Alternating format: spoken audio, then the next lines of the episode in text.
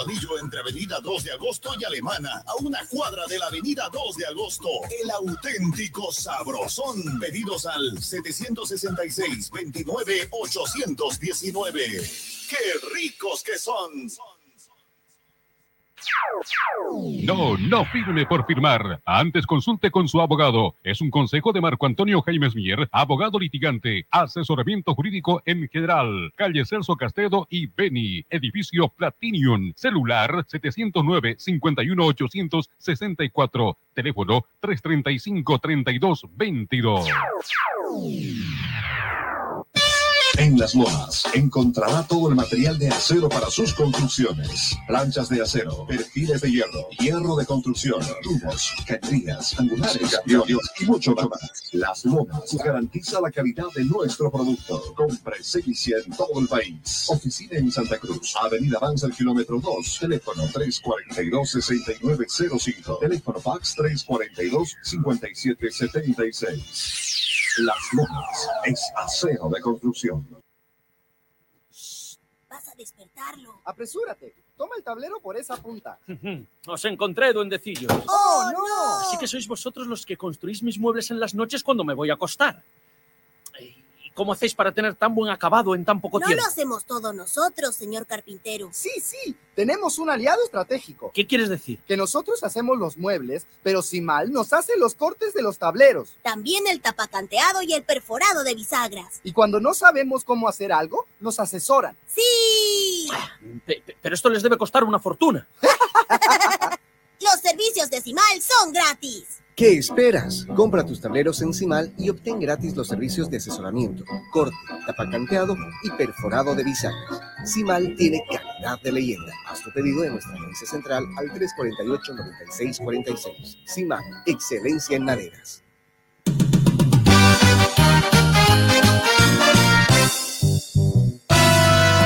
Venga lo Fidalga, venga lo Fidalga, seguro encontrará lo que busca con los mejores precios y calidad total. Ya son ocho Fidalgas que hay en la ciudad, con todos los productos y variedad total. Todo el mundo sabe, ya no hay más que hablar, es la cadena líder de toda la ciudad. Siempre en el Fidalga, barato de verdad. ¿Te quedaste sin batería? No te preocupes, nosotros te ayudamos. Autofat, distribuidor de baterías. Atendemos emergencias, servicio de calidad garantizado, delivery súper rápido. Realizamos instalación y entrega de baterías. Trabajamos con todas las marcas de baterías como ser Toyo, Moura, Volta, Tora, entre otras. Autofat, Avenida Grigotá número 223, casi tercer anillo externo frente a IPFB. Si de batería se trata, contáctanos. WhatsApp 713-71-219. Encuéntranos también en Facebook e Instagram. Autofat, sabemos de batería. Todas las especialidades médicas con una atención cálida y profesional. Unidad de terapia con equipos de alta tecnología. Clínica Bilbao, Avenida Monseñor Santisteban, 482, diagonal al Center.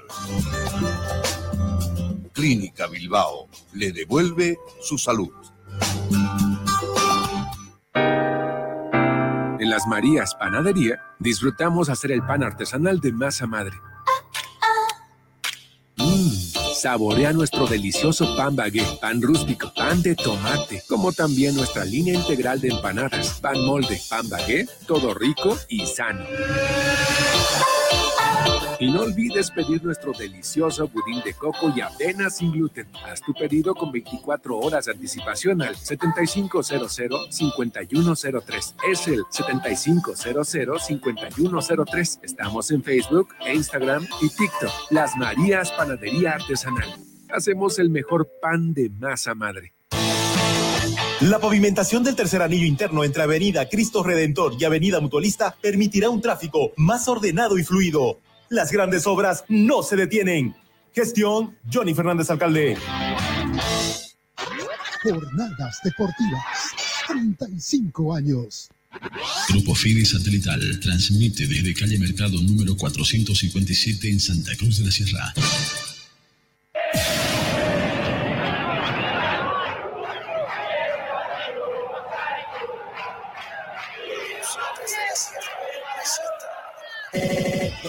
Empezar, ya no muevo el día de aquí. Toda la emoción del deporte, solamente que la vivirás.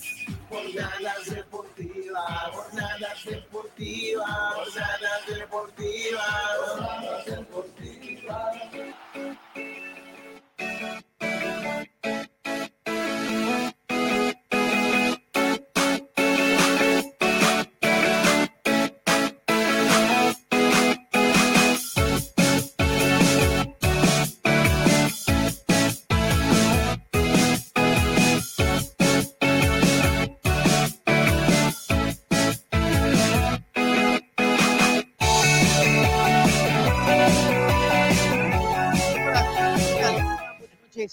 Sean todos ustedes a Jornadas Deportivas a través de Radio Fides 94.9, 8 de la noche con 9 minutos en todo el país. Y aquí estamos listos para acompañarlos durante una hora 30 hasta las 9.30 de la noche, como todos los días, en la edición diaria de Jornadas Deportivas. El agradecimiento especial, claro que sí, a Cooperativa Jesús Nazareno, a Las Lomas, a Simala, a la Clínica Bilbao, al doctor Marco Antonio Jaime Abogado, Alianza Seguros, a Autofat, Apoyo Sabrosón, a Fidalga Supermercados, al Gobierno Autónomo Municipal de Santa Cruz de la Sierra, a Las Marías Panadería, a Jam, la nueva bebida en lata con 13% más cobre más sabor, y a la gente que nos sigue también un gran saludo ahí en Facebook, en YouTube. No se olviden de suscribirse, por supuesto, darle me gusta a la página de Facebook, en Twitter, en X, que es ahora llamado así, en Twitch, radiofides.com, en Spotify en Apple Podcast también estamos para acompañarlos desde cualquier parte del mundo. Y también, por supuesto, en la 94.9 Radio Fides, acá en la capital cruceña, en Santa Cruz de la Sierra, Bolivia. Querido Raúl Antelo, ¿qué tal, Raúl? ¿Cómo está? Buenas noches.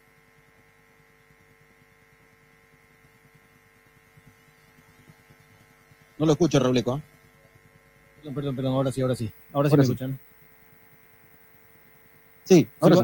Buenas noches, buenas noches. Sí, así es, ¿no? Volvemos otra vez a la hermenéutica del programa, las ediciones diarias, luego de haber estado en las transmisiones de- del fútbol, ¿no? Totalmente, ¿ah? y, y hacía tiempo ¿no? que no veníamos teniendo edición diaria, porque tuvimos fútbol prácticamente un poquito más de dos semanas de forma continua, de forma permanente. Y lo tenemos también a Adolfo Gandaría Claure. ¿Qué tal, Adolfo? ¿Cómo está? Buenas noches.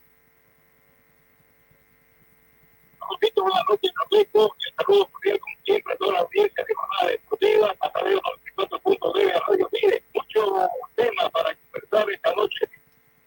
Así es, tenemos muchos temas para conversar. Vamos a tratar de solucionar ahí el tema de la comunicación con Adolfo.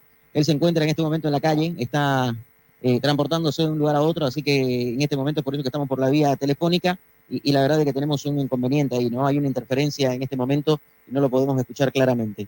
Pero mientras solucionamos ese tema, a ver, los titulares para la jornada de hoy, para ir analizando, para ir entrando en materia, tiene que ver con la eliminación de Bolívar esta semana de la Copa Libertadores de América, la denuncia que hace la Federación Boliviana de Fútbol también para un supuesto amaño de partidos. Decimos supuesto porque todavía las pruebas no sabemos dónde están, no las mostraron, dice que están en las instancias pertinentes. Es otro de los temas que vamos a hablar también en la jornada de hoy. También vamos a hablar de la selección nacional que ya se está preparando para el partido frente a Brasil y frente a Argentina. Viene trabajando en la sede de gobierno el equipo de todos. Estaremos con Abelito Pardo ahí en la ciudad de La Paz para ver realmente mayores detalles de cómo está la selección boliviana de cara a estos partidos amistosos. Y, algo que me llamó muchísimo la atención y que es cierto, ¿no? Eh, hoy leía muchos comentarios en, torno a la visita que hizo este gran corredor que termina ganando ¿no? la Maratón de México, eh, Héctor Garibay, que es eh, nacido en Oruro, que boliviano, por supuesto, que marcó un récord, que superó ¿no? hasta su propia marca personal. Hizo una gran competencia este joven de 35 años y, que corrió en el Maratón de México y que hay que felicitarlo, por supuesto, públicamente. Y acá lo que me llamaba la atención es que fue, visitó a la selección nacional y más bien la selección nacional le regaló una camiseta autografiada. Y en los comentarios leía algo que me causaba gracia, pero que la verdad que es cierto, ¿no? Más bien él debería haber regalado una camiseta. Con su autógrafo, porque el héroe es él, ¿no? El hombre que llevó y se ganó la medalla de oro y que se subió a lo más alto del podio es él, y no así los jugadores bolivianos, querido Robleco. Ah, sin duda, pues, ¿no? Pero usted sabe cómo es acá en nuestro país, ¿no? Todo al revés, ¿no? Todos esperan, claro, para subirse al carro ganador, ¿no? Y sacarse la foto, ¿no? Que más o menos eso es lo que ha pasado y lo que ha venido sucediendo siempre. Mire, y le comento un caso, ¿no? De un joven de 17 años que se está yendo a, a Israel a participar por el país y con medios propios, ¿no? Porque no tiene apoyo de nadie. Es alguien que también está en muy buena competencia. un joven atleta y seguramente pues este, vendrán muchos logros más, ¿no? Y tiene muchas medallas, pero ni aún así, ni aún así tiene el apoyo, ¿no? Totalmente, y eso es lo que me llama la atención, ¿no? Que cuando hay una victoria todos quieren aparecer en la foto, todos lo llevan Sí, a todos sí. lados. Y sabe qué, antes de que este chico, ¿no? Este corredor de maratón, ¿sí? Como es eh, Héctor Garibay, antes de que vaya a México no lo conocía nadie, ¿no? Y nadie hablaba de él y, no- y no sumaba apoyo y, y nadie lo, lo tomaba en cuenta. Y ahora veo que todo el mundo son especialistas de maratón, todos quieren cubrir. Yo sabe que soy sincero, la verdad, lo felicito porque obviamente hizo una gran competencia, llegó al primer lugar y es un mérito, ¿no? ¿Para qué? Para el destaque de que él a pulmón, ¿no? Prácticamente buscándoselas, llegó hasta México para ir y competir eh, y se ganó ese derecho y ese lugar producto de su propio esfuerzo. Y eso es lo destacable, ¿no? En este momento. Y, y- Pero ahora ya hay mucha gente que empieza a hablar y a decir y, y lo invitan a todos lados. ¿Por qué no lo invitaron antes? sí. ¿Ah? Bueno, por ejemplo, no hablamos de otro deporte que no sea fútbol, pero hoy tomamos ejemplo de esto para que también seamos conscientes en el aspecto, y, y nos sumamos nosotros, por supuesto, de que también hay otras disciplinas deportivas que necesitan ¿no? ser escuchadas. Así Y, y es. hoy por hoy, fíjense, el racket, por ejemplo, querido Rauleco, ha sido un deporte que a lo largo de la historia, que prácticamente eh, somos campeones mundiales muchísimas veces, y otro deporte que, ¿de dónde salen los recursos para los deportistas? De la familia. ¿ah? ¿De dónde sale el apoyo? De la familia. ¿Quiénes velan por ellos? Los familiares, los amigos. ¿eh? Después ya cuando ven de que más o menos aparecen dos, tres fotos en un periódico o salen algunas imágenes en televisión, ah, ahí recién la gobernación, el gobierno central, eh, la alcaldía y otros, ¿no? Que quieren sacarse la foto al lado del campeón y, y decir nosotros lo apoyamos cuando en realidad nunca hicieron nada en la preparación, en el camino que recorrieron para llegar a ser campeones, pero que quieren aparecer en la foto, ¿no? Y quieren subirse, como decía el finado Iván Pino Moreno, quieren subirse al carro de la victoria. Y, y eso está pasando hoy con Garibay. Ojalá, ojalá que no termine ahí, ¿no? Y que mañana la gente eh, lo siga apoyando, de que haya mayores recursos para él, de que pueda ir y participar en otra, en otra maratón, que pueda seguir, ¿no? Representando a Bolivia. Y fíjense que él viajó a México y llevó la bandera boliviana porque se siente orgulloso de ser boliviano. Y este es un atleta que prácticamente eh, la mayor parte de su vida, y es taxista, mire usted, yo leía hoy la historia y decía, bueno, mira, un chico que se dedica a trabajar dignamente, que busca la, la forma de cómo subsistir, a los 35 años llegó a demostrar de que cuando se quiere se puede, Raúl. Así es, sin duda, ¿no? Y ha batido, ha tenido doble premio, ¿no? Ha sido doble mérito porque ha batido un récord que nadie hasta ahora lo había podido lograr, mejorando la marca en dos minutos y algo más, ¿no? O sea, una cosa tremenda. Incluso los mismos comentaristas mexicanos, los colegas, hacían alusión de aquello, ¿no? Porque eh, es histórico, ¿no? Lo que ha logrado eh, este atleta boliviano, que mire usted, ¿no? Cómo, cómo eh, superó esa marca, ese récord, ¿no? Eh, en lo personal, sin duda, y obviamente, pues, dejando muy en alto el nombre de nuestro país, ¿no? Totalmente, ¿no? En lo más alto del podio y batiendo récord, dejando, y ya había ganado otra competencia, ¿no? En Argentina igual. Sí, sí, había ganado ya, había ganado, tenía, tenía antecedentes, ¿no? Tenía antecedentes. Y bueno, su meta sin duda es llegar más lejos todavía, ¿no? Así que ojalá que siga, ¿no? Por esa senda, porque las condiciones las ha demostrado, las tiene y bueno, será cuestión Bueno. ahora con, este, con esta palanca que va a tener por el premio que ha ganado, doble premio además, pues seguramente va a poder prepararse de la mejor manera, ¿no? Totalmente, ¿no? Y además el circuito es eh, para los maratonistas, Así es. bastante amplio, bastante importante. Está el maratón de New York, que es uno de los más reconocidos del mundo. Está el maratón de Sao Paulo. El San es Silvestre, ¿no? por fin de año, sí, la de San Silvestre. Está el maratón de Londres, sí, que también es uno de los maratones más importantes que tiene el mundo. Bueno, el de México, que ya lo ganó, en Argentina ya fue y ganó. Así que, bueno, esperemos, ¿no? De que pueda estar también en esas próximas citas y que pueda representar y continuar representando al país. Y, y que sobre todo haya apoyo, ¿no? Que no sea solamente hoy la euforia de decir, ah, mira, saquemos una foto y, y- y dejémoslo ahí, sino apoyarlo para que él se pueda dedicar a esto, para que pueda continuar entrenando. La verdad de que corre y, se prepara en un lugar privilegiado, podemos decir, por el resto ¿no? de los competidores, porque está trabajando y entrenando a más de 3.000 metros sobre el nivel del mar, vive en Oruro, entrena en Oruro, corre en Oruro, y ya correr en el llano para él, por supuesto, no es ningún problema, ¿no? Más bien, como decía ahí un colega, Víctor Quispe, de la ciudad de La Paz, él decía, no, la verdad de que los corredores es por eso que se destacan, ¿no? Eh, en Bolivia, ¿te acuerdas que teníamos una marchista también de que iba y, y- y que participó, ¿no? En varias Olimpiadas también, y él podría estar tranquilamente también en unos Juegos Olímpicos, así que esperemos, ¿no? Esperemos que siga yendo, porque tienen, como se dice, tres pulmones, los que se preparan a más de 3.000 metros y, y que cuando corren a nivel del mar, obviamente aprovechan eso y sacan esa ventaja, ¿no? Por el rendimiento y por la preparación que ellos tienen. Pero como lo decimos, a puro pulmón, a, por el esmero y esfuerzo propio, así llegó Héctor Garibay a quedarse con la corona y con el título, ¿no? Y es por eso que también dedicamos este espacio a él, no para subirnos al carro de la victoria, sino para destacar eso y para llamar a la reflexión para que las autoridades, que son los llamados a apoyarlo, a que permanentemente ellos reciban un respaldo económico para poder, obviamente, dedicarse ¿no? a esta disciplina deportiva al 100% y, y darle alegrías al país. Fíjense, Estados Unidos, que son potencias en cuanto a deporte olímpico hablando, eh, Cuba, por ejemplo, que también tiene grandes representantes, eh, Rusia, que siempre da pelea, que hoy está cierto, es castigado ¿no? por la Federación Internacional de- del Comité Olímpico, el COI, y la verdad es que viendo todos estos ejemplos, obviamente ellos invierten y dicen, bueno, ¿qué nos da una medalla? Prestigio te da una medalla, eso te da una medalla. Decir de que en Bolivia hay atletas, hay deportistas buenos y, y que abre la posibilidad a otros, ¿no? Para que puedan también ser tomados en cuenta. Y una cosa más, eh, para ir cerrando este tema y ir a la pausa, ¿no? La primera aquí en el programa. Eh, ¿Sabe qué? No por nada también hay fuga de talentos, ¿no, Robleco? En el racket, por ejemplo, hay varias representantes bolivianas, nacidas en Bolivia, en Santa Cruz, el caso de María José Vargas, el caso de Natalia Méndez, ¿no? Que, que se fueron a, a representar a, a otro país, están representando a Argentina, por ejemplo, y son campeonas mundiales en racket. Así ¿ah?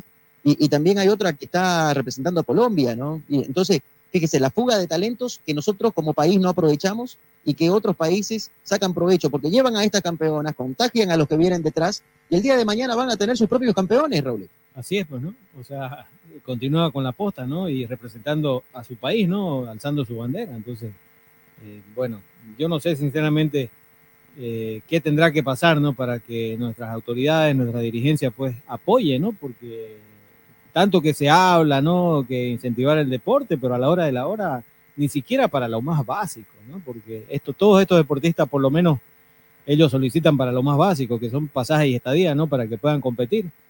Y, y ni aún así, ¿no? Es, es terrible lo que pasa. Es cierto, es cierto, ¿no? Y, y las veces que tocan la puerta es para eso, ¿no? Claro. Para que le den ticket, para que le den eh, viáticos o para que puedan ir y competir a otras latitudes y terminar representando justamente ¿no? a, a nuestro país. Bueno, en instante nada más lo vamos a tener a Belito Pardo también en la ciudad de La Paz para hablar del equipo de todos y también para analizar la eliminación de Bolívar, Robleco. A propósito, hoy hubo sorteo de Champions. Actualizamos, actualizamos resultados eh, calientito, calientito. y Ya tenemos las semifinales de la Copa Sudamericana. Acaba de finalizar el encuentro. Finalmente la Liga de Quito pateó el tablero, ¿no? Porque, oye, oiga, todos equipos brasileños, ¿no? Parece Copa de Brasil esto, que los brasileños están metidos por todos lados, ¿no? La U de Quito frente a Defensa y Justicia será una de las llaves semifinales. Derrotó finalmente por penales al San Pablo, allá en el mismísimo Brasil, en San Pablo, justamente 5 a 4 el resultado final, después de un resultado en los 90 de 1-0, igualó la llave del San Pablo y de esta manera se fueron a los penales 5 para la Liga de Quito, 4 para el San Pablo, que se medirá ahora con Defensa y Justicia. Y la otra llave también, el otro encuentro entre brasileños, el Fortaleza se impuso 2 a 1 al América MG, en la ida también le había ganado por 3 a 1, así que avanza a las semifinales, se medirá con el Corinthians, el Fortaleza. Bueno, entonces definido y 100% de que hay un brasileño finalista, ¿no? En la Copa Sudamericana. Estará Corinthians o Fortaleza en la gran Fortaleza. final, mientras que en el otra llave está Defensa y Justicia de Argentina y Liga Deportiva Universitaria de, Quita, de Quito de Ecuador. Que mire usted, ¿no? Podrían haber estado también dos brasileños, ¿no? Porque Botafogo Claro. quedó en el camino a manos de Defensa y Justicia y quedó Sao Paulo esta noche a manos de Liga de Quito también en el camino. Así que si hubieran avanzado los dos, hubiera sido una final 100% brasileña. Pero bueno, hoy está un brasileño ya metido en la final, de seguro que sí, Corinthians o Fortaleza, y el otra llave va a estar un argentino o un ecuatoriano también justamente eh, en la gran final de la Copa Sudamericana. Y tal como usted lo decía, es verdad, Robleco, ¿ah? la verdad es que el torneo tanto de Sudamericana como Libertadores últimamente se está tornando en un brasilerado, ¿no? Parece Copa Brasil, ¿no? Todo finalista brasileño. Es verdad. En es la verdad. Libertadores es lo mismo, ¿no? Porque puede, puede, podría darse ¿no? una final brasileña, porque Sí. en un lado está Palmeiras y en el otro está el Inter. Es verdad, es verdad. Y, y si pasa Fluminense, Y si pasa ¿ah? Fluminense, Ya, ya le ganó, ya le ganó en la ida, ¿no? 2 a 0 Olimpia. claro. Y si llega a ganar o, o pasar, porque también perdiendo 1-0 clasifica el Fluminense esta noche, cuando juegue a las 20 horas con 30 minutos ahí en el defensor del Chaco. ¿no? estar informándoles a todos ¿ah? de lo que vaya pasando ahí mientras estamos en el programa. Pero si llega a pasar, ahí garantizado también un finalista brasileño, ¿no? Así es, la probabilidad altísima, ¿no? Totalmente, ¿eh? totalmente. El Inter de Porto Alegre ya está en semifinales, así que si Fluminense avanza, Inter Fluminense será el cruce, mientras que en la otra llave está Boca y Palmeiras. Palmeiras. Final adelantada, ¿no? Ya jugaron. Ayer lo hablábamos en el programa mientras hacíamos el partido. La verdad es que va a ser un lindo compromiso y las semifinales las vas a tener acá en Jornadas Deportivas. Ambas semifinales vamos a estar transmitiéndoles a todos ustedes y la gran final también de la Copa Libertadores que se va a jugar el próximo 4 de noviembre en el Maracaná, ahí en Río de Janeiro. Bueno, dicho esto, nos vamos a la pausa y después de la pausa también hablamos de la Liga de Campeones de Europa. Hoy se realizó el sorteo justamente ya de la fase de grupos, se conoce cuáles serán las llaves, hay grupo de la muerte, no hay grupo de la muerte, lo hablamos después de la pausa. Pausa, ya veremos.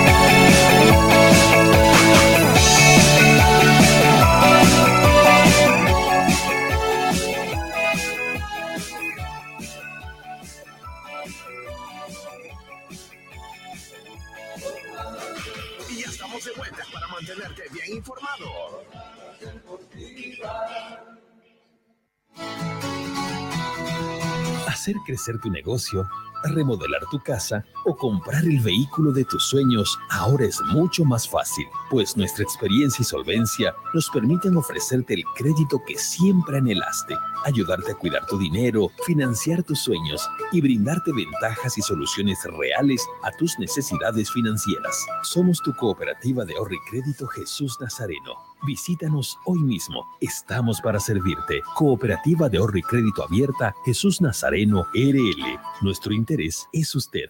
Esta entidad es supervisada por ASFI. Nos esmeramos en hacer de tu seguro una gran experiencia. Ayuda experta cuando la necesitas. Cómo tener un doctor en la familia. Asesoría médica telefónica las 24 horas del día. Tecnología a tu alcance. A través de nuestra aplicación Alianza Asistencia Móvil obtienes acceso a información de tus pólizas, cuotas pendientes, alertas de vigencias y acceso total a la red de proveedores de Alianza en cualquiera de sus ramos comerciales. Telemedicina habilitada los 365 días del año. Más de 700 mil asegurados. Alianza Seguros. Contigo por siempre. Este operador está bajo la fiscalización y control de la Autoridad de Fiscalización y Control de Pensiones y Seguros, APS. El auténtico sabor del pollo a la brosted en el Sabrosón. Visítanos con la familia y amigos desde las 7 y 30 de la noche. Pollo a la broster Sabrosón. ¡Qué ricos que son! Quinto anillo entre Avenida 2 de Agosto y Alemana, a una cuadra de la Avenida 2 de Agosto. El auténtico Sabrosón. Pedidos al 766 29 819. ¡Qué ricos que son! No, no firme por firmar. Antes consulte con su abogado. Es un consejo de Marco Antonio Jaimes Mier, abogado litigante, asesoramiento jurídico en general. Calle Celso Castedo y Beni, edificio Platinium, celular 709-51864, teléfono 335-3222. En Las Lomas encontrará todo el material de acero para sus construcciones. Planchas de acero, perfiles de hierro, hierro de construcción, tubos, cañerías, angulares, aviones y mucho más. Las Lomas garantiza la calidad de nuestro producto. Compre Celicia en todo el país. Oficina en Santa Cruz, Avenida Avanza el kilómetro 2, teléfono 342-6905, teléfono fax 342-5776. Las Lomas es acero de construcción. Vas a despertarlo. Apresúrate. Toma el tablero por esa punta. Os encontré, duendecillos. ¡Oh, no! Así que sois vosotros los que construís mis muebles en las noches cuando me voy a acostar. ¿Y cómo hacéis para tener tan buen acabado en tan poco No tiempo? lo hacemos todos nosotros, señor carpintero. Sí, sí. Tenemos un aliado estratégico. ¿Qué quieres decir? Que nosotros hacemos los muebles, pero si mal nos hace los cortes de los tableros. También el tapacanteado y el perforado de bisagras. Y cuando no sabemos cómo hacer algo, nos asesoran. ¡Sí! Pe- pero esto les debe costar una fortuna. Los servicios de Cimal son gratis. ¿Qué esperas? Compra tus tableros en Cimal y obtén gratis los servicios de asesoramiento, corte, tapacanteado y perforado de bisagras. Cimal tiene calidad de leyenda. Haz tu pedido en nuestra agencia central al 348-9646. Cimal, excelencia en maderas.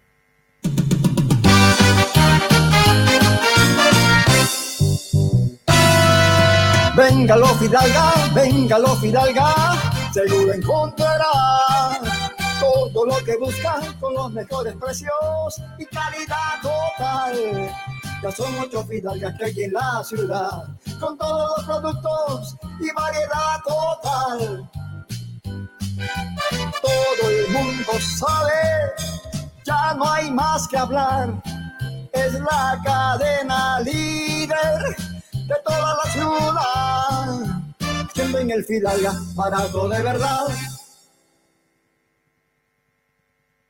¿Te quedaste sin batería? No te preocupes, nosotros te ayudamos.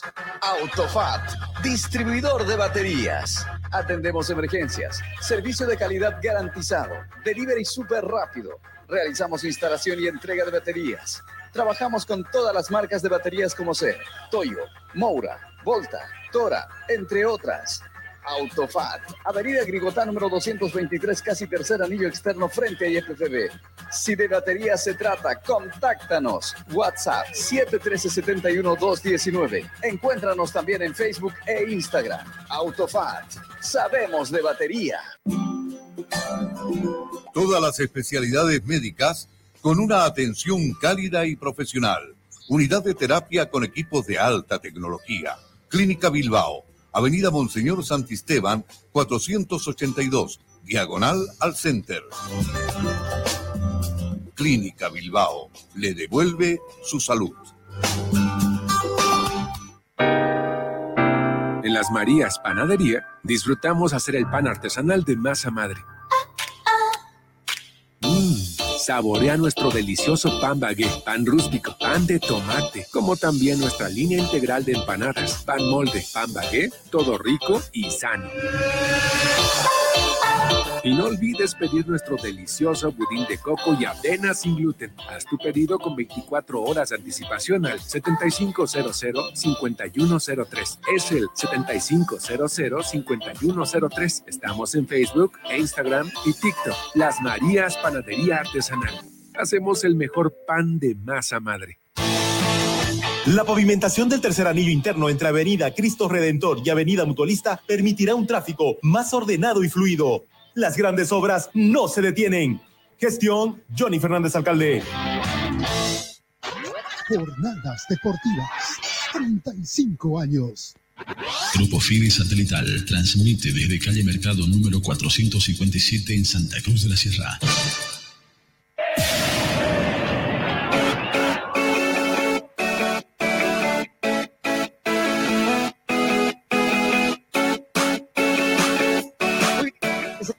Más aquí en Jornadas Deportivas a través de Radio Fides 94.9. Cuando son las 8 de la noche con 31 minutos, acaba de comenzar el partido. A propósito, en Copa Libertadores de América ya está jugando el Fluminense Olimpia, Olimpia Fluminense en el Defensores del Chaco 2 a 0.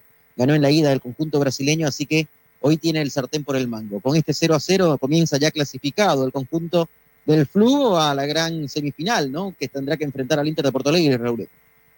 Así es, ¿no? Ya se está jugando el encuentro y bueno, Olimpia tendrá que remontar un 2 a 0 adverso, ¿no?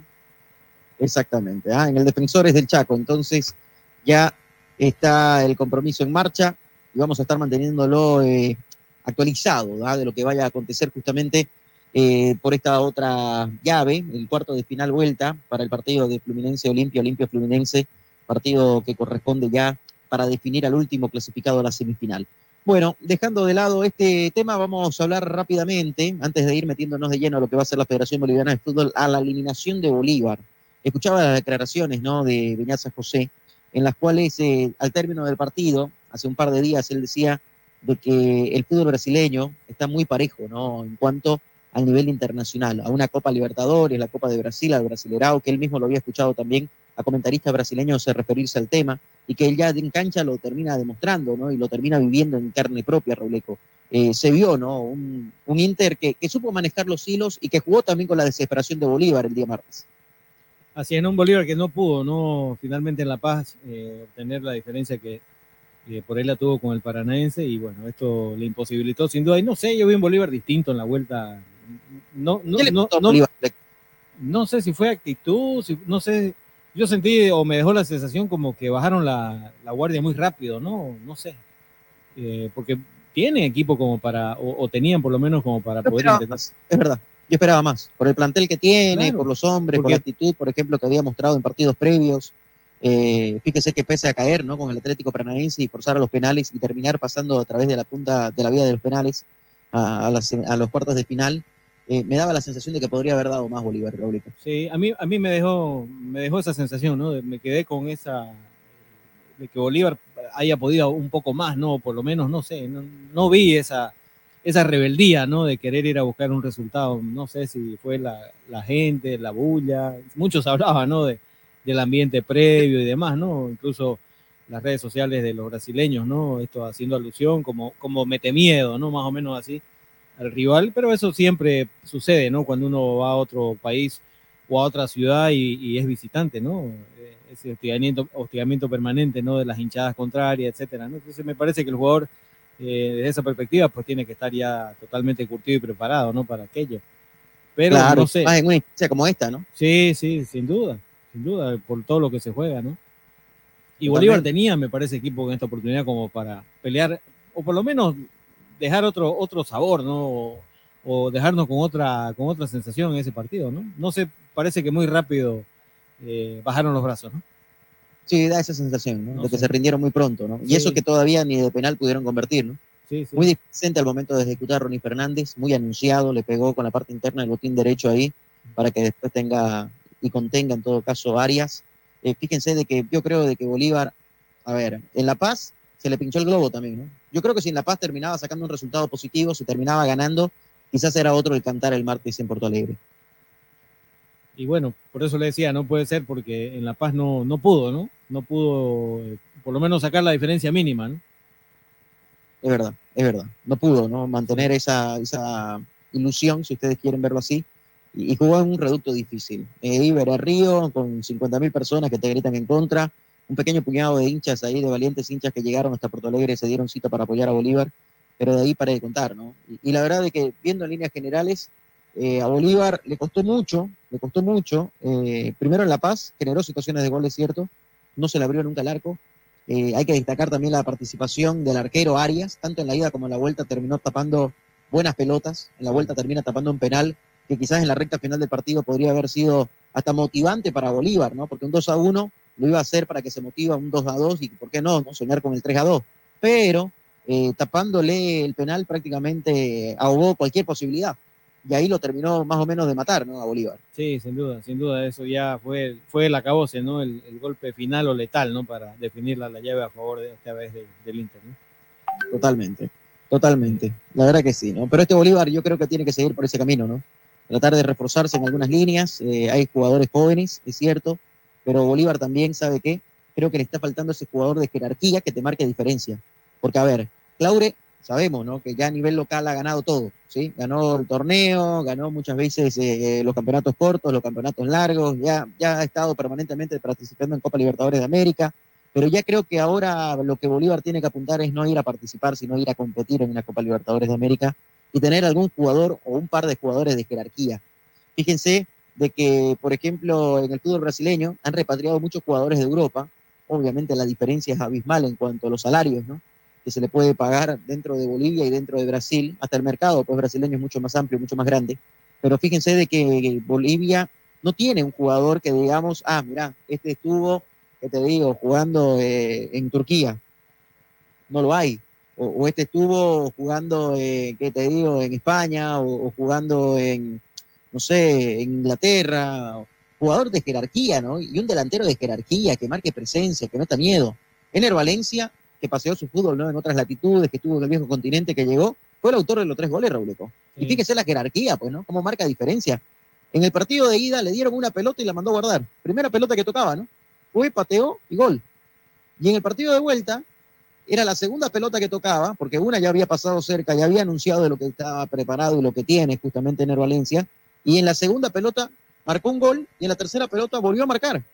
O sea, de tres remates que él tuvo en su cuenta personal, terminó marcando dos goles, Rauleco. Es una efectividad altísima. Tremendo, ¿no? Tremendo lo de este jugador ecuatoriano que no es ningún jovencito, ¿no? Ya tiene sus años, creo que está por los treinta y pico, ¿no? 33, 34 años. Y bueno, eh, lo trajeron para eso, ¿no? Y ahí está. Es verdad, ¿no? Y ahí está la inversión, ¿no? Claro. ¿Ah? Ahí está la inversión. Y, imagínense, ahora el Inter está prácticamente a tres pasos, ¿ah? tres pasos, porque tiene que jugar dos semifinales, ida y vuelta, con el ganador de esta noche entre Olimpia y Fluminense, y de ahí tiene que jugar, si llega a pasar, la gran final. O sea, está a tres pasos de alzar su tercera Copa Libertadores de América. ¿Y qué significa eso? Primero, que vas a sumar más de 20 millones de dólares en cuanto a ingresos, sin contar, por supuesto, lo que es eh, la venta de entradas, sin contar eh, el tema de la que se va a dividir, ¿no? Porque encima la final va a ser en, Brasil mismo. Imagínense si el Inter llega a la final eh, y sale campeón, va a ganar más de 20 millones por salir campeón de parte de la Conmebol, más la recaudación de la semifinal que todavía le queda, más lo que ha recaudado ¿no? en la fase de grupos, octavos, cuartos de final, y la mitad de lo que va a recibir en cuanto a la recaudación de la gran final en el Maracaná, más la participación en la Copa del Mundial de Clubes, ¿no? A fin de año también, que se va a jugar. Entonces, o sea, es un efecto multiplicador y en los sponsors, bueno, no es lo mismo ir y decir, mire, soy Inter de Porto Alegre, tengo dos Copas Libertadores a ir y decir, tengo tres Copas Libertadores y donde tus bonos también van a sumar, ¿no? Y van a incrementarse el próximo año. Entonces, eh, es un efecto multiplicador extraordinario el fútbol y es por eso de que también estos clubes brasileños hoy por hoy están invirtiendo, y Rauleco lo decía en el bloque anterior, da la sensación de que la Copa Sudamericana y la Copa Libertadores se están transformando en una Copa de Brasil, porque los brasileños están siendo protagonistas. Muchos dirán, no, es que los brasileños son siete, ocho que clasifican. Pero fíjense por qué se ganan ese mérito, pues, ¿no? Por el Pero- nivel de juego que tienen, por Rauleco. Pero es que no. ¿Ah? ¿Misterio? Pero claro, si no es por clasificar van a llegar a la final, pues, ¿no? Claro. Tiene que haber pasado etapa. Claro, exacto. ¿Ah? Y el resto no le está ganando, ¿no? ¿Ah? Claro, porque si le ganaran y lo eliminaran, por ejemplo, en la fase de grupo, hoy no estuvieran los brasileños ahí. Lógico. Pero si usted ve punto a punto, por ejemplo, a ver, en, Copa Libertadores de América, a partir de octavos de final, ¿cuántos equipos brasileños? En octavos de final estaba el Atlético de Mineiro, ¿sí? Que jugó con Palmeiras, ahí van dos brasileños, el Atlético Paranaense, son tres, el Inter de Porto Alegre, cuatro, Fluminense, cinco y Flamengo, seis. ¿Ah? En octavos de final, seis equipos brasileños se metieron ¿ah? a la siguiente instancia. En cuartos de final, avanzó Palmeiras, Inter de Porto Alegre y Fluminense, tres. O sea, el 50% se terminó metiendo en cuartos de final. Y ahora hay la posibilidad de que de estos tres, los tres también se metan en semifinales, ¿no? Porque Claro. Palmeiras ya está en semifinal, el Inter de Porto Alegre ya está en semifinal, y si Fluminense, que está ganando 2 a 0 en el global, termina con el 0 a 0 en el Defensores del Chaco, o pierde 1 a 0 en el peor de los casos, van a ser 3 de 3 también que están en semifinales. O sea, el 100% puede estar pasando a semifinales. Hasta el momento podemos decir de que un poquito más, ¿no? Del, del, del 50%, claro, porque son tres equipos, dividido entre tres, estamos hablando de eh, 66% más o menos, es de lo que está pasando, ¿no? En este momento, con Palmeiras el Inter, y, y sigue la supremacía brasileña. Y si vamos más atrás todavía, en los últimos años, ¿quiénes son los campeones de la Copa Libertadores de América? Los equipos brasileños, Robleco. Sí, sin duda. Son ellos, ¿no? Y ahí, ¿no? Y fíjense la jerarquía que ellos tienen y, y el volumen que tienen, y sabe qué es lo que tienen también, condiciones. Es eso lo que hemos criticado muchas veces, ¿no? Fíjense, el mejor equipo que, de Bolivia que ha llegado a una siguiente instancia es el que tiene mejores condiciones también en este momento, que Bolívar. Con el predio de Ananta tienen una cancha en la cual entrenan que es espectacular, donde lastimosamente rinden exámenes, son en campos deportivos que son lamentables, ¿no? Algunos eh, desastrosos. ¿ah? Hay pocas canchas buenas dentro del país en las cuales se juega cada fin de semana. Pero Bolívar de lunes a viernes entrena en una cancha que es una mesa de billar, ¿no? Espectacular, ahí en Ananta, nuevita, con predios, con gimnasio, y lo destacábamos el otro día también, el lunes, ¿no? Cuando hacíamos programa diario decíamos, previo al partido del martes, de que Bolívar está ahí producto de lo que viene sembrando, ¿sí? Y ya va a cosechar. En algún momento se le puede dar a Bolívar, pero a Bolívar todavía le está faltando ese hombre de jerarquía, ese hombre que marque diferencia, ese hombre que, digamos, eh, sí, la verdad de que vale los millones que valga, ¿no?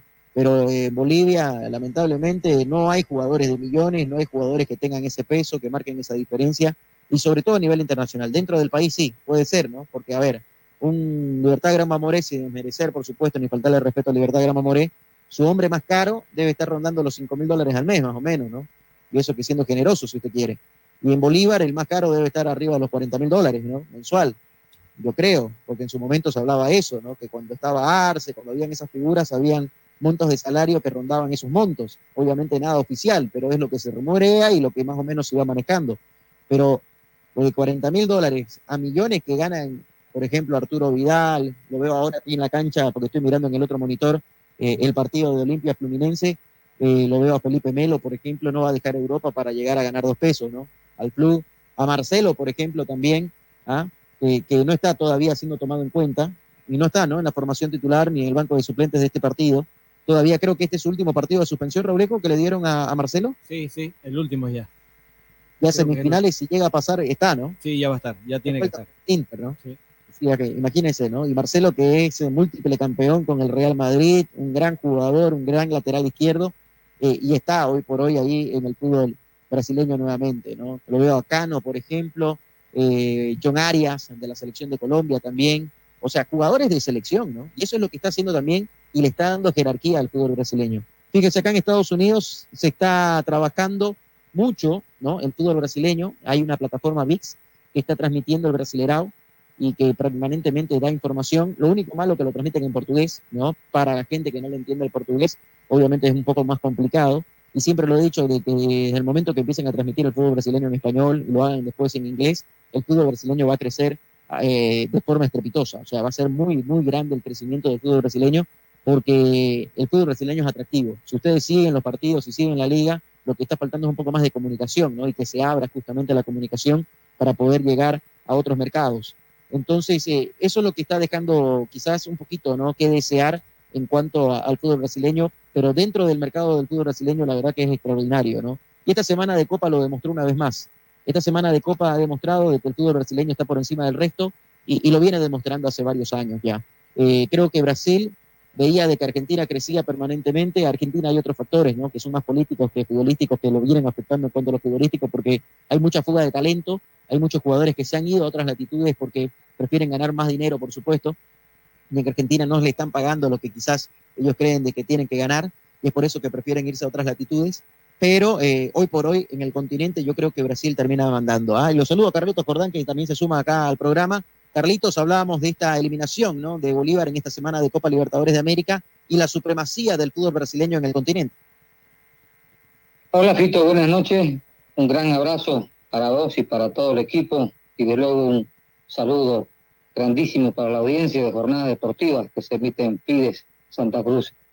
No, por supuesto, y no es de ahora, Fito, no, ya hace un buen tiempo, buenos años que el fútbol brasileño ha empezado, ha empezado a marcar diferencia en el contexto latinoamericano.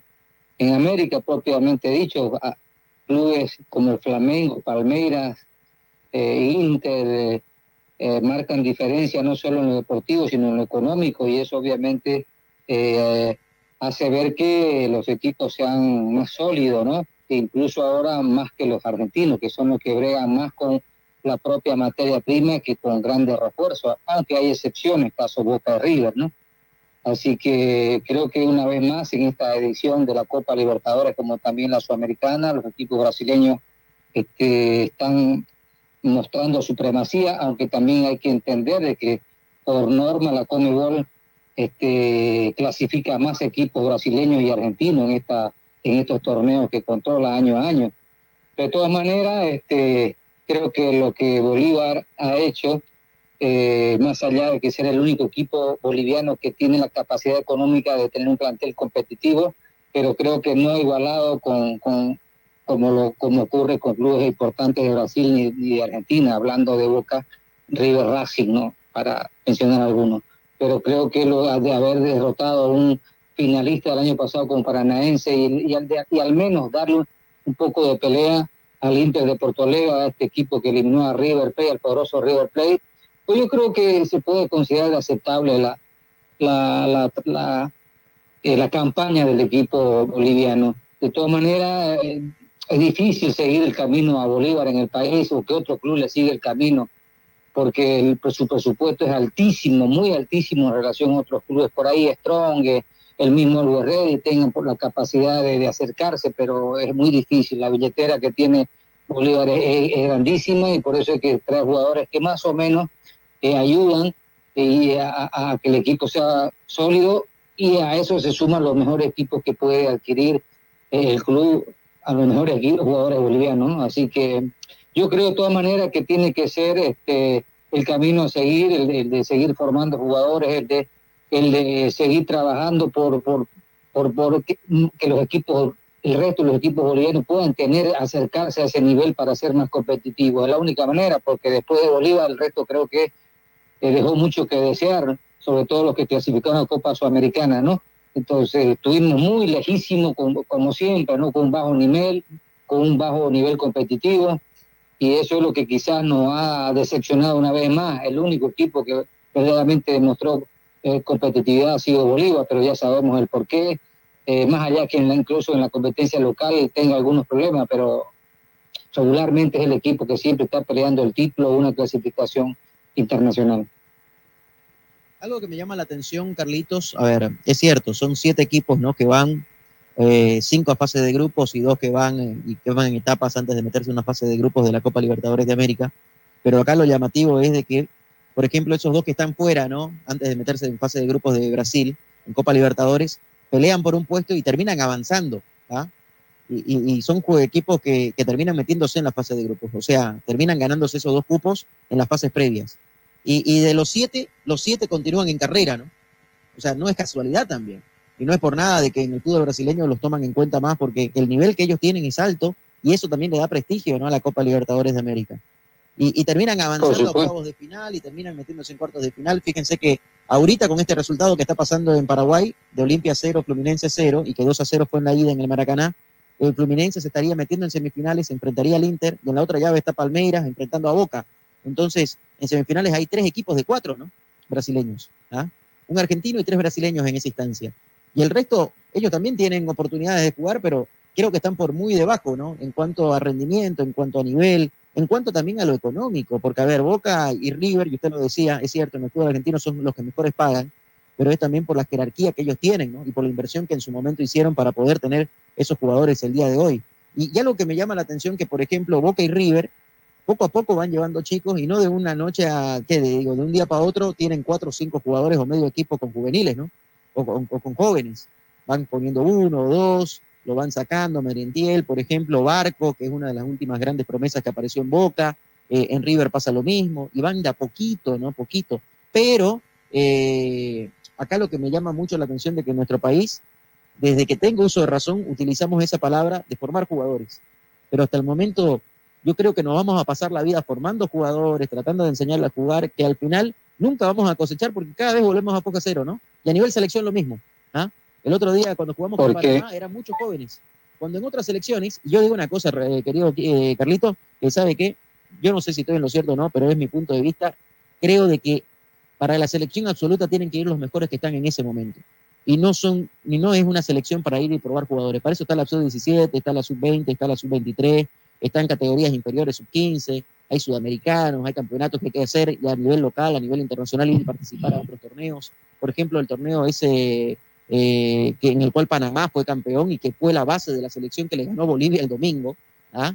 que es sub-23, prácticamente el Mauricio Toulouse, ¿no? que es allá en Francia y que Bolivia fue invitada y no fue, porque no, no le dio la gana a la Federación, esa es la palabra, la Federación Boliviana de no le dio la gana de invertir para que los chicos vayan, ¿no? Pablo Escobar estaba muy ilusionado de ir y jugar con Bolivia ese torneo, prestigioso torneo eh, juvenil de sub-23 que, que, se desarrolla en Francia, y ante esa invitación la terminaron rechazando porque, entre comillas, no había recursos. Pero hay recursos para otra cosa, ¿no? Hay recursos para hacer un canal del fútbol cuando no aceptas un monto económico que te da una empresa para poder transmitir los partidos de la selección, y, y, no sé hasta qué punto irán a sacar rédito, ¿no? Porque la verdad que la plataforma ha sido cada vez eh, más mala en cuanto a la transmisión, en cuanto al nivel de producción, en cuanto a un sinfín de cosas que, que termina afectando y que la gente también se ha quejado. Pero al margen de eso, Carlito, yo creo que la selección absoluta, y que después vamos a hablar de la selección boliviana que viene entrenando La Paz, tienen que ir los que están bien y los que son los mejores en ese momento, ¿no? No es que vamos a prepararnos, porque ¿sabe qué? Desde el 94 digo, uh -huh. tenemos que prepararnos para Francia en 98, pero cuando perdemos dos, tres partidos, no, es que hay que pensar en el, 2020, el 2002. Hablábamos de Corea y Japón, ¿se acuerdan? Después lo mismo, sí, sí. Nos, nos, iba un poquito mal en, el, en la eliminatoria de Corea-Japón, no, hay que hablar y pensar ahora y probar chicos para Alemania 2006. Y así seguimos probando, probando, probando. ¿Acaso usted ve de que la selección argentina, por ejemplo, esta selección argentina, que viene de salir campeona de Qatar, la base de esa selección viene jugando hace cuántos años juntos, ¿no? Jugaron, la, mayoría jugó la final del 2016 en la Copa América, la mayoría salió campeona el 2019, la mayoría jugó la final también del 2014, la mayoría de jugadores, o sea, más de 10 años que vienen jugando juntos, donde ya pues en algún momento tendrían que conocerse de memoria y salir campeones, se le tenía que dar, ¿no? Y, y justo merecedores, sí, por supuesto que sí. Y así muchas selecciones han pasado y también dentro de nuestra selección seguimos probando, seguimos probando, seguimos probando, proceso, proceso, proceso, que al final de cuentas el, el, proceso es el técnico, creo, ¿no? Porque lo único que cambiamos de técnico y la idea de juego nunca llega, ¿no? Cada uno llega con su propia idea, quiere implementar cosas nuevas, quiere darle una identidad nueva, quiere hacer no sé qué cosa, y al final, hasta los mismos jugadores dicen, ¿y al final qué hacemos? Porque cambian de técnico en plena eliminatoria y el que viene, viene con otra idea, no viene con la misma. Y, fíjense, por ejemplo, el Barcelona, ¿ah? y tomo ejemplos grandes, porque obviamente a eso hay que emular, a eso hay que imitar. El Barcelona pasa Carlos Jordán, pasa a Fito Gandarilla, pasa Raúl Antelo, pasa Beto Rivera, pasa el que pasa. El Barcelona tiene su identidad de juego y la masía, desde la formación del jugador hasta que llega a la primera división, es la misma, ¿no? Y no hay vuelta. Que el día de mañana ni lo siente, ¿no? Ni lo siente el jugador cuando llega de una categoría inferior al primer equipo. Eso es tener identidad, Carlito. Eso es ser un equipo que realmente trabaja con un proyecto serio y que lo mantiene al margen de quién esté al frente. Qué golazo, ¿ah? Qué golazo que acaba de convertir el Fluminense. Está ganando 1-0, Robleco. 1-0 gana. Bueno, Lo que, lo que vos decís es cierto, Fito, la verdad, este, hace cuánto que yo hace, yo empecé en 1993 el periodismo deportivo en el periódico El Día y ese momento que se vivía era fantástico, excepcional, eh, por- como bien lo decís vos, es- eh, la selección contaba con una generación de jugadores fantásticos y que eso hizo posible incluso de que la selección sea muy competitiva. Pero yo ahí y en eso creo que todo lo que le seguimos al fútbol boliviano desde esa época coincidimos en que era el punto, pudo ser el buen punto de partida para que el fútbol boliviano se transformara, porque una clasificación al mundial por méritos propios, antes hubiéramos, uy, sí fuimos el, a, a los mundiales del 30, del, del 50, pero eran invitacionales, ahora había, en esa ocasión fuimos por méritos propios. Entonces había todo una, una cambio de mentalidad, el hecho de ir al mundial, de sentirnos competitivos, de tener grandes jugadores, que después salieron varios de ellos al exterior. Era el momento de hacer realmente una reflexión y una reestructuración del fútbol boliviano, se esperaba que así sea, eh, y eso que tenía que nacer a partir de los clubes mismos, ¿no? Y obviamente bajo la batuta de la Federación Boliviana de Fútbol. Pero vos cómo es el, el- el tema del fútbol hoy, ¿no? Desde que el fútbol eh, se empezó a mover millones y millones, yo creo que fue todo al revés.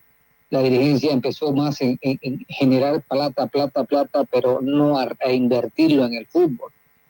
Y por eso es que ha habido crisis profunda en el fútbol porque no ese, ese dinero que se generó no se reinvirtió en el fútbol, al contrario. Hay clubes más pobres, hay clubes que siguen en la misma desde hace años. El mismo Bolívar estuvo a punto de morir y que de no ser este gran Bolívar, ¿no? Que siempre todos los años tenía los mejores equipos, que siempre tuvo la base de la selección, estuvo a punto de morir, estuvo en terapia intensiva. Que de no ser la aparición de Marcelo Claure, seguramente hubiéramos, estuviéramos hablando de otra historia de, de este gran Bolívar. Y así, jamás esperamos que un Wisterman esté en semejante situación, un club tan grande, el mismo San José. Entonces creo que se degeneró lo que es la administración del fútbol, se degeneró porque se pensó más en tener millones para unos cuantos y no tener millones para el club. Eh, y eso obviamente nos ha llevado, pues yo vuelvo, siempre he dicho que nosotros somos, este, cortamos la cabeza a toda la juventud que tenemos, la cortamos de entrada porque eh, lo, lo- lo- lo hacemos eh, jóvenes fracasados porque no pueden, porque llegan mal formados, entonces jugamos con la juventud nuestra, porque al ver que, no, que es impotente ante la superioridad del rival, a que es impotente ante un sueño que tienen y que no lo pueden desarrollar ni, ni hacer realidad, que si optan por otras cosas, es porque notan que la realidad es otra. Eso es lo que a mí me da pena que nosotros estemos matando una ya varias generaciones de jóvenes futbolistas porque no tienen la culpa de llegar mal formados, la culpa es de, la, de quienes estructuran el fútbol y no le dan viabilidad, no le dan este apoyo necesario. Y eso no es de hoy, ¿no? Venimos del 93. Ni siquiera señales, ¿no? Porque uno quiere ver siempre señales, destacar algo que sea positivo, inversión. Eh, por ejemplo, la Bolívar es algo positivo, pero es, es un, es un, es un- es la aguja de, un pajar, ¿no? Porque eso no le va a dar tonificar todo el fútbol. Es un club de, de, de, lo- de los 17 que hay ahora. Entonces, así es difícil, puede aportar, pero no creo lo suficiente. Lo lindo sería apostar a que la mayoría de los clubes por lo menos tengan condiciones mínimas y obviamente la competencia también sea, may- sea de mayor jerarquía. Entonces, vamos a seguir hablando y lo que vos decís ahora, Fito, seguramente aquí 10, 15 años lo, va, lo, va, lo, va a repetir, lo vas a repetir, lo van a repetir nuestros hijos o, los nuevos periodistas, porque no hay eh, políticas claras o decisiones drásticas sobre cambiar al fútbol. Al contrario, todos los años, mira, vos, ahorita el tema es el amaño de partido. Otra vez, ya pensé que esa era la historia, que, que más allá que se hablara, pero resulta que sí hay una, una mafia instalada en el fútbol y fuerte que, ha, que está generando un conflicto gravísimo, más deteriorado todavía nuestro fútbol, más deteriorado. Entonces, la verdad, este, quizás nosotros vamos, eh, dirá, ahí habrá gente que diga, uh, estos, estos periodistas negativos, estos periodistas, sí, no es que seamos negativos, es el discurso que, que manejamos porque es lo que genera el fútbol boliviano. Entonces, caramba, es difícil. Ojalá, que yo digo, siempre tengo la esperanza de, pues, dirigencia que entra la operación, la esperanza de que puedan tomar decisiones eh, drásticas, que se noten, que, que, que, la capeen en su momento, pero que se note que es por algo grande, por algo grande. Como vos decís, los derechos de televisión pareciera que están peleando por meterse unos millones más, otro este, cuando debería apostarse por un proyecto de derecho de televisión que sea de mayor cobertura, de mayor llegada a la gente, de mayor tecnología, eh, en fin, ¿no? Porque eso tiene que quedarse y conversar y hablar con la empresa, es decir, manejemos todo el fútbol, no que vos solamente lo manejes a tu antojo, sino demos que a todo el fútbol, en fin, políticas claras de, de, Es que de derecho de televisión, porque Carlito, ¿sabe qué? En el tema de derecho televisivo, mientras vos vas más pagar, menos cosas te dan. ¿Ah? Mire, yo trabajé en, en Tigo. Y, y en Tigo había la posibilidad, porque tiene los derechos del fútbol boliviano, y hasta el día de hoy, después de la pandemia, a los entrenamientos casi ni se puede ir, ¿no? ¿Ah? O sea, en vez de abrir la Otro error. puerta, en vez de acercarte ¿no? A, a los periodistas ahí para que te cubran el día a día, para que tengan información de tu club, para que... A ver, los medios, los medios, si vos no transformás esto en plata, y siempre yo puse este ejemplo, ¿cuánto te cuesta un segundo de publicidad en Unitel? ¿Cuánto te cuesta un segundo de publicidad en Red 1? ¿Cuánto te cuesta un segundo de publicidad en PAT, por ejemplo, que son cadenas nacionales abiertas? Eh, pongamos un, un monto X, ¿cuánto? ¿5 dólares el segundo? ¿3 dólares el segundo? ¿Sí? Imagínate que todos los días hablen durante un minuto. Estamos hablando de 60 segundos por día, ¿no? ¿Ah? Y eso que no hablan durante un minuto. ¿Sí? Pero 60 segundos, póngale por 5 dólares, que es una cadena nacional, son 300 dólares por día que debería pagar un club para que hablen de su institución. Si usted Claro. quiere llevarlo a, la a- esa forma, ¿no? Y verlo desde ese punto monetario. Son 300 dólares por día. Por 30 días, porque son 30 días que hablan, son 9 mil dólares al mes. ¿Usted cree que un club va a pagar 9 mil dólares para que hablen de ellos? Y hablen bonito, ¿no? eh? Todos los días, No, si querés, durante un claro. año. No, no van Por eso digo, ¿no? ¿Entendés? Por No eso digo, la, Y la gente que... la- más bien ellos te limitan, porque no hay zona mixta, Claro. no hay conferencia de prensa después del partido, eh, hay una desorganización total, y eso yo siempre lo he criticado a la Federación Boliviana de Fútbol. La Federación Boliviana de Fútbol, de lo de menos que sabe hacer es fútbol. Lamentablemente, no saben ni hacer un, bien, un buen campeonato, no dan el fixture completo, lo dan a cuenta gota.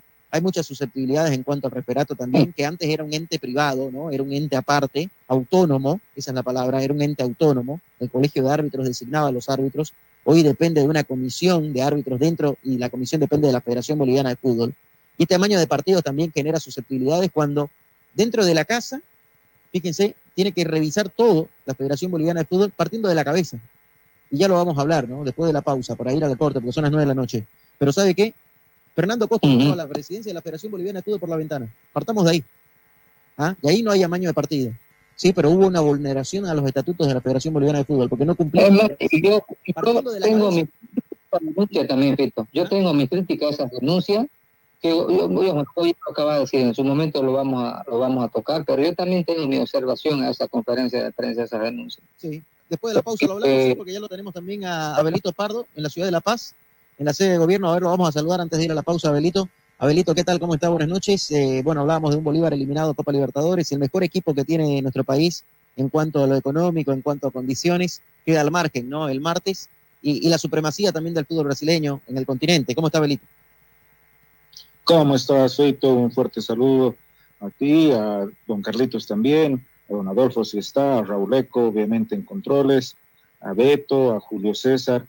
Eh, sí, un Bolívar que ha dejado cuartos de final contra uno de los brasileros que también era candidato. Cualquiera es eh, candidato a ser campeón de la Libertadores, está Palmeiras, está ahora también eh, disputándose lo que es el último cupo fluminense con Olimpia, eh, etcétera. Entonces es un paso, podríamos decir, en lo monetario, unos 7 millones y, pico de dinero recibido por parte de la Comedor. A esto habrá que añadirlo también el monto que se haya recibido por recaudación, entonces fácilmente puede llegar tal vez a unos 8.5 millones de dólares, ¿no? Sumando todas las eh, asistencias. En lo económico, entonces podríamos decir que es algo positivo para Bolívar. Sin embargo, persiste la deuda eh, por parte de eh, Claure, aunque tiene todavía hasta el 2025, de poder alzarse con un torneo internacional. Y eso es lo que ha estado trascendiendo en estos últimos eh, días, eh, apenas eh, unas 48 horas, podríamos decir, de lo que ha pasado esto, digiriendo ya esta, esta eliminación, en el tema de irse por la gloria a un campeonato internacional o dirigir todos sus esfuerzos a los bienes patrimoniales que está dejando. ¿no? llámese el estadio que ya está inaugurado en su fundación, los cimientos, pero eh, también lo del CAR en, Ananta, que ya ha sido inaugurado, como sabemos, también el tema y el proyecto de la escuela ya en Santa Cruz, y finalmente también eh, esto del, Centro Mario Mercado. Se hablará tal vez de un proyecto eh, de bienes inmobiliarios más grande para Bolívar o se irá por todo eh, lo que es el torneo internacional. Entonces eso viene a, entrar en esa discusión que es no solamente la dirigencia, sino también en consulta con los socios, con los propios hinchas del Club Bolívar, ¿no? Totalmente. Bueno, ya vamos a seguir hablando después del tema de Bolívar y, también, claro, tras la pausa hablamos de la declaración, ¿no? La conferencia de prensa que hizo Fernando Costa, presidente de la Federación Boliviana de Fútbol, y ahí a Belito le quiero preguntar cómo lo van viviendo en la ciudad de La Paz y las repercusiones que hay, ¿no? Ya salió públicamente Marcelo Claure también a referirse del tema, manifestaba a través de Twitter, bueno, ahora ex, estoy muy preocupado por las denuncias de amaño de partidos en el fútbol boliviano, en Bolívar exigimos una investigación exhaustiva y sanciones contundentes, Continuar el torneo es vital para demostrar que la integridad prevalece sobre cualquier intento de corrupción. Y también ya hay un jugador separado, ¿no? De Libertad Gran Mamoré, hay la gente de Libertad Gran Mamoré que está pidiendo que se suspenda el campeonato. Bueno, hay muchas cosas y mucha tela que cortar que después de la pausa lo analizamos. Hacemos una pausa antes de ir al corte. Robleco, Copa Libertadores de América, actualizamos, continúa ganando Fluminense.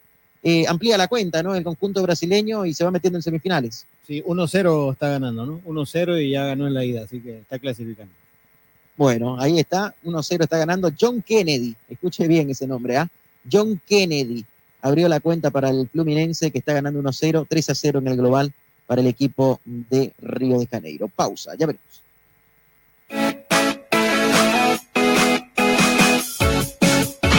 Ya estamos de vuelta para mantenerte bien informado.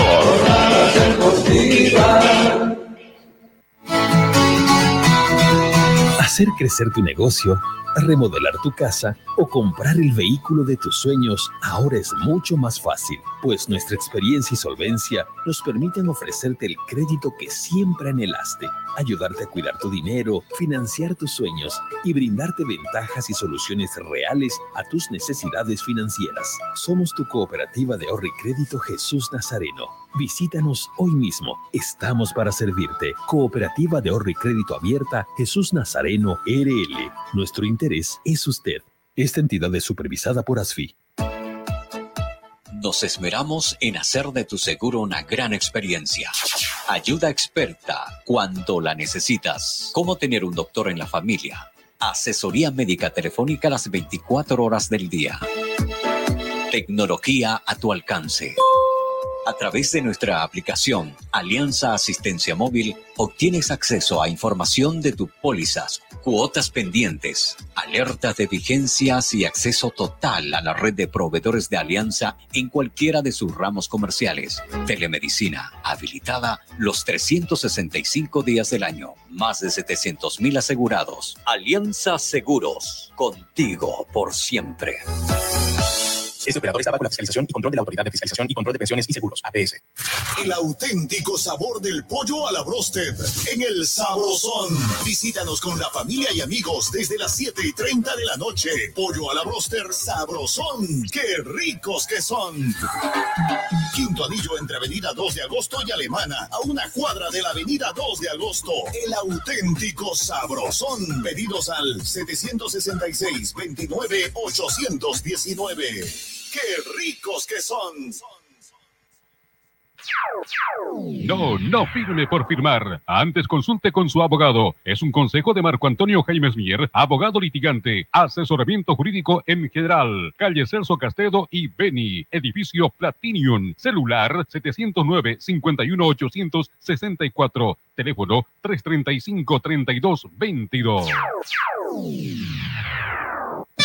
En Las Lomas encontrará todo el material de acero para sus construcciones. Planchas de acero, perfiles de hierro, hierro de construcción, tubos, cañerías, angulares, gaviones y mucho más. Las Lomas garantiza la calidad de nuestro producto con presencia en todo el país. Oficina en Santa Cruz, Avenida Avanza el kilómetro 2, teléfono 342-6905, teléfono fax 342-5776. Las Lomas es acero de construcción. Vas a despertarlo. Apresúrate. Toma el tablero por esa punta.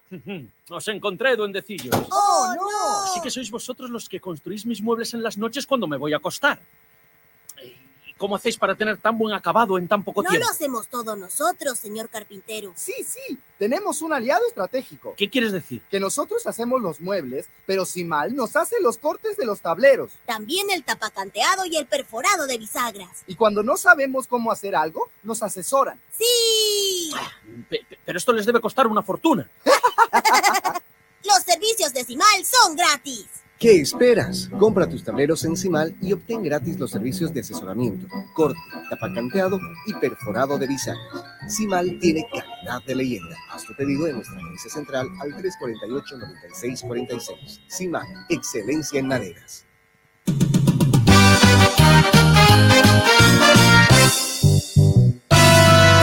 Véngalo Fidalga, véngalo Fidalga, seguro encontrará todo lo que busca con los mejores precios y calidad total. Ya son ocho Fidalgas que hay en la ciudad, con todos los productos y variedad total. Todo el mundo sabe, ya no hay más que hablar, es la cadena líder de toda la ciudad. Siempre en el Fidalga, barato de verdad. ¿Te quedaste sin batería? No te preocupes, nosotros te ayudamos. Autofat, distribuidor de baterías. Atendemos emergencias, servicio de calidad garantizado, delivery súper rápido. Realizamos instalación y entrega de baterías. Trabajamos con todas las marcas de baterías como ser Toyo, Moura, Volta, Tora, entre otras. Autofat, Avenida Grigotá número 223, casi tercer anillo externo frente a IFFB. Si de batería se trata, contáctanos. WhatsApp 713-71-219. Encuéntranos también en Facebook e Instagram. Autofat, sabemos de batería. Todas las especialidades médicas con una atención cálida y profesional. Unidad de terapia con equipos de alta tecnología. Clínica Bilbao, Avenida Monseñor Santisteban, 482, diagonal al Center. Clínica Bilbao le devuelve su salud. En las Marías Panadería disfrutamos hacer el pan artesanal de masa madre. Saborea nuestro delicioso pan baguette, pan rústico, pan de tomate, como también nuestra línea integral de empanadas, pan molde, pan baguette, todo rico y sano. Y no olvides pedir nuestro delicioso budín de coco y avena sin gluten. Haz tu pedido con 24 horas de anticipación al 7500-5103. Es el 7500-5103. Estamos en Facebook, Instagram y TikTok. Las Marías Panadería Artesanal. Hacemos el mejor pan de masa madre. La pavimentación del tercer anillo interno entre Avenida Cristo Redentor y Avenida Mutualista permitirá un tráfico más ordenado y fluido. Las grandes obras no se detienen. Gestión Johnny Fernández Alcalde. Jornadas deportivas. 35 años. Grupo Fide Satelital transmite desde calle Mercado número 457 en Santa Cruz de la Sierra. Y ya estamos de vuelta para mantenerte bien informado.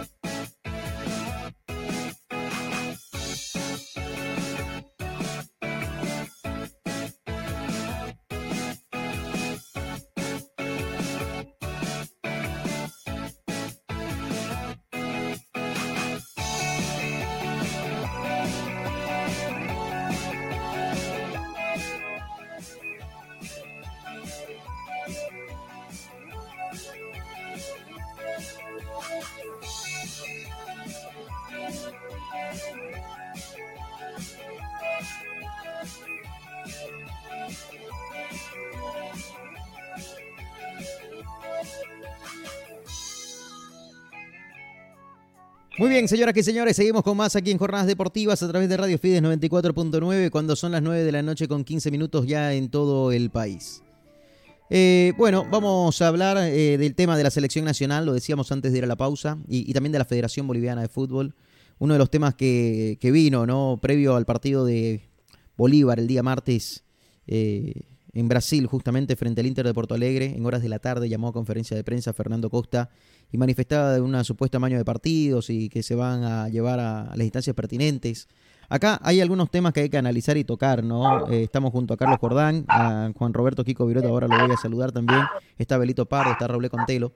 Y, y tiene que ver nada más y nada menos justamente con, con este amaño de partidos y, esta denuncia, primero que nada, que hace la Federación Boliviana de Fútbol, ¿no? Querido Juan Roberto, ¿cómo está? Buenas noches. Buenas noches, Fito, Carlos, a toda la mesa con Rauleco de jornadas deportivas, indudablemente. Sorprendido con todo. Está declarando las denuncias.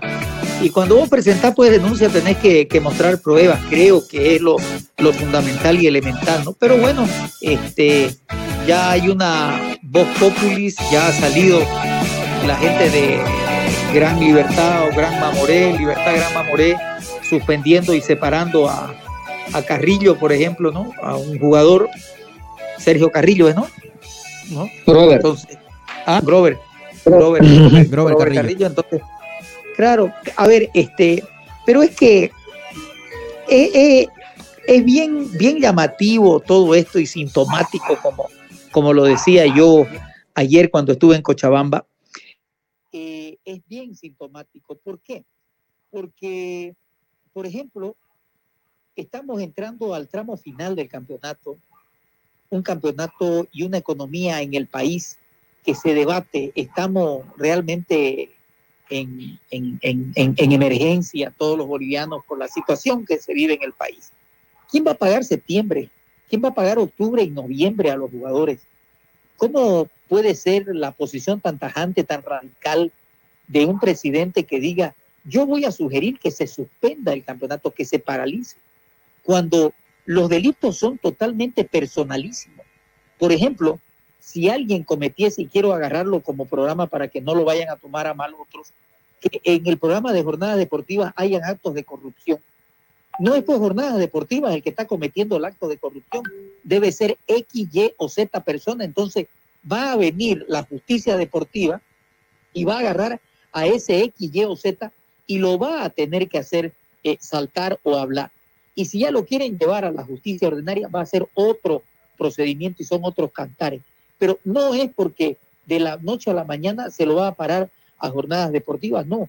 Son sin, sin lugar a dudas, los delitos son totalmente personalísimos. Y ahora se está viendo eso, por ejemplo, lastimosamente ya comienzan a salir nombres, lo de Carrillo, hay otros jugadores que están involucrados, el presidente de Diestronger, el señor Montes, sale y dice, lastimosamente, dirigentes de mi club han, están en todo esto, entonces, pero ¿es Diestronger el culpable? No, pues no, son esas personas, esos dirigentes, esos malos dirigentes. Ahora hablan de árbitros, indudablemente, no es pues todo el referato, no es todo el arbitraje, son ciertos elementos que indudablemente aprovechan de ese momento de jerarquía y nivel y autoridad que tienen, han comenzado a tener eh, decisiones totalmente desacertadas en la vida. Los del, ah, los del bar también dicen que están involucrados. Entonces, creo que es una situación muy, pero muy especial. Y mira vos, la coyuntura que vive el país, la situación con la que nos encontramos, va acompañada de todo esto que significa las maleantadas, todo esto que significa totalmente fuera de lo normal y de, la, reglamentación. Creo que estamos de mal en peor dentro de lo que significa país y ahora en la parte deportiva y más todavía futbolística. A mí lo que me llama la atención, eh, Juan Roberto, Carlito, Abel, Rauleco, es de que eh, han aparecido audios, o supuestos audios, eh, supuestas cartas, por ejemplo, una que es a la Confederación Sudamericana de Fútbol, canal de denuncias, presentada una denuncia formal de apuestas ilegales, y, y que le hicieron llegar ¿no? a la Confederación supuestamente eh, este documento en el cual solicitan anonima, ¿cómo? Ser anónimos, ¿no? Anonimato. Anonimato, sí, anonimidad, dice aquí. Y, y, la verdad es que a mí me llama la atención de que, a ver, si, si dio la cara Fernando Costa, ¿por qué no hizo él la denuncia ante la Confederación Sudamericana de Fútbol? Pero claro, por supuesto. Si él sale en conferencia de prensa a tirar la piedra, bueno, que, que tire la piedra y que dé también la cara, ¿no? Ante la Confederación Sudamericana de Fútbol. Y, y partiendo, eh, antes de ir a la pausa decíamos, ¿no? Acá en la federación hoy por hoy está todo mal. O sea, en el campeonato no están ni el fixture completo, que hace varios años que no lo hacen así. Eh, para empezar, Fernando Costa entró por la ventana porque no cumplía con los requisitos de, los estatutos de la Federación Boliviana de Fútbol para ser presidente y de igual forma lo hicieron ser presidente. Eh, esto de amaño de partidos, hace un par de años, en el 2021, hoy revisaban los archivos, hablaba de que el pollo Rivero no estaba involucrado supuestamente en este tipo de, de actos. Eh, también se hablaba del 2022 eh, en algunos partidos con, con, dudosa procedencia y con dudoso referato. Eh, el caso, por ejemplo, de este año también en el sub-20, ¿no? Como a Blooming lo, terminan perjudicando y, y, Blooming no termina clasificándose cuando el vicepresidente, ¿no? que hoy ya no está en la Academia Cruceña, Juan Daza, decía de que el árbitro Sergio Pérez influyó en el resultado para que Always se clasifique a la final del campeonato. El polémico gol también, ¿no? que Jorge Justiniano le termina dando y que no pita una falta clarita, que era más grande que el estadio Tawichi y que fue también en un gol para el Ready. O sea, también hay muchos dardos que apuntan al club del mismo presidente, Kiko. Es que, digamos, la, situación ya cuando, cuando hay una clase de denuncias de esto, ya vos comenzás a hilar filo, comenzás a buscarle el pelo a la leche y vas comenzando a ver de que podría ser, que podría ser, que podría ser. Yo por eso siempre digo, y por ejemplo, mi buen amigo Pablo Peña, mi buen amigo eh, los árbitros de, de, de, ayer, Juan Carlos Paniagua, yo siempre les decía, yo prefiero llamarlos burros a ustedes, pero no decirles de que le están metiendo la mano al bolsillo, ¿me entendés? ¿Por qué? Porque el ser humano tiene equivocaciones y eso es algo natural, no vamos a decir normal, pero es natural que te equivoques. Y máxime todavía si estás controlando un partido donde no hay la posibilidad de volver a mirar las cosas. Y con el VAR, lo que han hecho simplemente es traspasar o transportar la ineficiencia o la incapacidad en el arbitraje a algo que es mirar por, el, por, el, por, el, por un video, porque también aparecen lo que viene a ser la decisión arbitral, lo que es tu opinión, tu pensamiento. Entonces, es lo mismo, pues, ¿no? E, e, ese, por ejemplo, mira el error garrafal del árbitro que comete al cobrarle un penal a Bolívar, donde no era penal esa, esa, esa jugada, porque cabalmente levanta la, la, pierna, el colombiano choca en la pierna y después va al brazo o a la mano. Entonces, el reglamento dice que esa pelota no tiene la intención de chocar el, o, Y o encima la de mano del espalda, ¿no? Y estaba de espalda Pero todavía. claro, entonces esas son las situaciones cuando hablas de interpretación. ¿Qué interpretación? No, el reglamento es a cumplirlo, no es de que yo lo interpreto porque ahora es blanco y mañana va a ser negro y después rosado. No. Entonces, a eso es lo que uno llama, le llama la atención, que aparezcan estas denuncias cuando estamos en el tramo final del campeonato, cuando vemos quiénes son los equipos que están encaminándose a ganar los 3 millones, porque aquí no vamos a, a discutir. Cada uno quiere ser campeón y quiere jugar la Libertadores de grupo porque gana 3 millones de dólares y eso es una cuantiosísima cantidad de plata para nuestra paupérrima economía en el país. Entonces, y, si miras hacia abajo, te fijas quiénes son los equipos que están peleando en la cola, quienes están tratando de zafarse y buscar un poquito de oxígeno cuando el agua les está llegando hasta la nariz. Entonces, esas son situaciones muy especiales, son parecido a lo del año pasado, cuando tomas una determinación y una decisión totalmente arbitraria a paralizar el fútbol, a que la Copa Simón Bolívar se vaya y se juegue en Cochabamba. Entonces, son cosas muy, pero muy particulares y que llaman mucho la atención. ¿Va a haber descenso este año? ¿Quién van a ser los campeones? ¿Quiénes van a ser los representantes de Bolivia en el torneo internacional del próximo año? ¿O ya estamos esperando de que nos castiguen por cuatro años y no tengamos representación internacional, nos vuelen de las eliminatorias al próximo mundial? Esas cosas hay que medirlas, esas cosas hay que tomarlas en cuenta y no solamente al calor y que porque yo estoy al mando de algo, voy a hacer lo que quiero, ¿no? Bueno, lo decía en conferencia de prensa Carlos, eh, el presidente de la federación, de que iba a llevar esto a las instancias pertinentes. Si va a la justicia ordinaria, Bolivia podría ser sancionado por Pero- FIFA, ¿no? Pero Claro. ¿por, qué no hizo, ¿por qué no hizo antes eso? Yo creo que si es una investigación seria y realmente hay el interés de que eh, se investigue bien, yo creo que lo más correcto era en silencio hacer todas las investigaciones y si hay las evidencias, lanzarla en una conferencia de prensa, pero ya con una decisión eh, legal, ¿me entendés? Pero de pronto hacer una conferencia de pronto, de decir que hay dirigentes, que hay jugadores, que hay exdirectivos, que hay árbitros, y ojalá que no te quede nada, porque ahí ya va a ser muy grave, ¿no? Porque el hecho de haber dado denuncia y de pronto no haya, no haya culpable, o, o en todo caso, esto se dilate y se dilate, y el interés sea otro, ¿no? Y el interés realmente sea otro. Hay que ver, yo creo que hay hilar fino en esta, en esta denuncia, en estas decisiones, en estas posibles decisiones que se tomen en el seno de la Operación Boliviana de Fútbol junto al Congreso. Hay que ver qué persiguen. Lo que dice Kiko es cierto, y, y, y mira vos, ya la gente empieza a hilar fino, porque así tiene que ser. Mira vos, a quién querés castigar, a quién querés mandar la justicia ordinaria. Tomando en cuenta que hasta la justicia a veces vos ya dudás de la justicia porque han metido preso a, a Paneado al otro día buscándole, no sé, la, la forma de hacerlo y lo consiguieron. Entonces, ¿por qué no puede de pronto meter preso a otro dirigente que le es una piedra en el zapato? ¿Por qué no? Entonces, todas esas cosas raras que a mí no me caben, no, no, no me entra el hecho de haber estado en una conferencia de prensa donde dicen que hay cuando ellos saben que la mayoría del partido, el que está en el fútbol sabe que hace rato que está esto, ¿me entiendes? Y no solo en Bolivia, está en el mundo del fútbol, está la mayoría del partido. Y si lo sabes y tenés evidencia, no divulgues nada, hacelo calladito y agarrarlo al tipo y a, a los tipos, a las personas que están metidas y mandarlas presas y a ir a tu conferencia de prensa. Totalmente. Y decís, pero, pero no la hagas y que, te- pucha, pues metés miedo a todo el mundo, eh, no sé, pues... a- Y, y no está ¿quiénes metiendo serán? miedo, Carlito. Más bien, ¿sabe qué? Está... Es un show, ¿no? Claro, Es un show. Por eso, es un show. Hace que seamos el reír del continente, ¿no? Porque van a decir Pero- en Bolivia, encima que juegan mal, van a tener amaño de partido. O sea, imagínense. Fíjese, Grover Carrillo, en una declaración que sale en 10, ¿no? Del deber, dice, negó era haber amañado, nega o negó haber amañado partidos en Libertad Grama Moré, me hablaron, pero nunca acepté. A ver, ¿se acuerda que también una vez llamaron a la gente de Strong para, que juegue para atrás o a Blooming para que le ofrezcan y, le ganen a otro equipo y, y cosas que dentro de los estatutos de la Federación Boliviana de Fútbol dice que ninguno y nadie puede ser incentivado ni para ganar.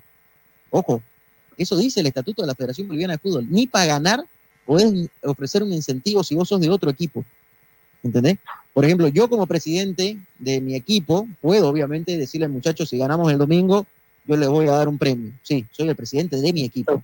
Pero Kiko no puede llamar a mis jugadores y decirle, muchachos, para beneficio de él, eh, muchachos, si ustedes ganan el domingo, yo les voy a dar un premio. Eso es prohibido, hasta para ganar es prohibido. ¿ah? No hay eso. Y No, está pero en los estatutos de la aquí- Federación Boliviana de Fútbol. Sí, pero el prohibido. tema no va por ahí, a lo Aquí a lo que yo me voy que engloba todo, Carlito. ¿ah? Porque, a ver, a hoy por hoy, el presidente de la Federación Boliviana de Fútbol, para empezar, lanzó la piedra, pero no da nada claro, ¿no? Porque es ambiguo. Dice, hay amaños de partido. ¿Y dónde están las pruebas?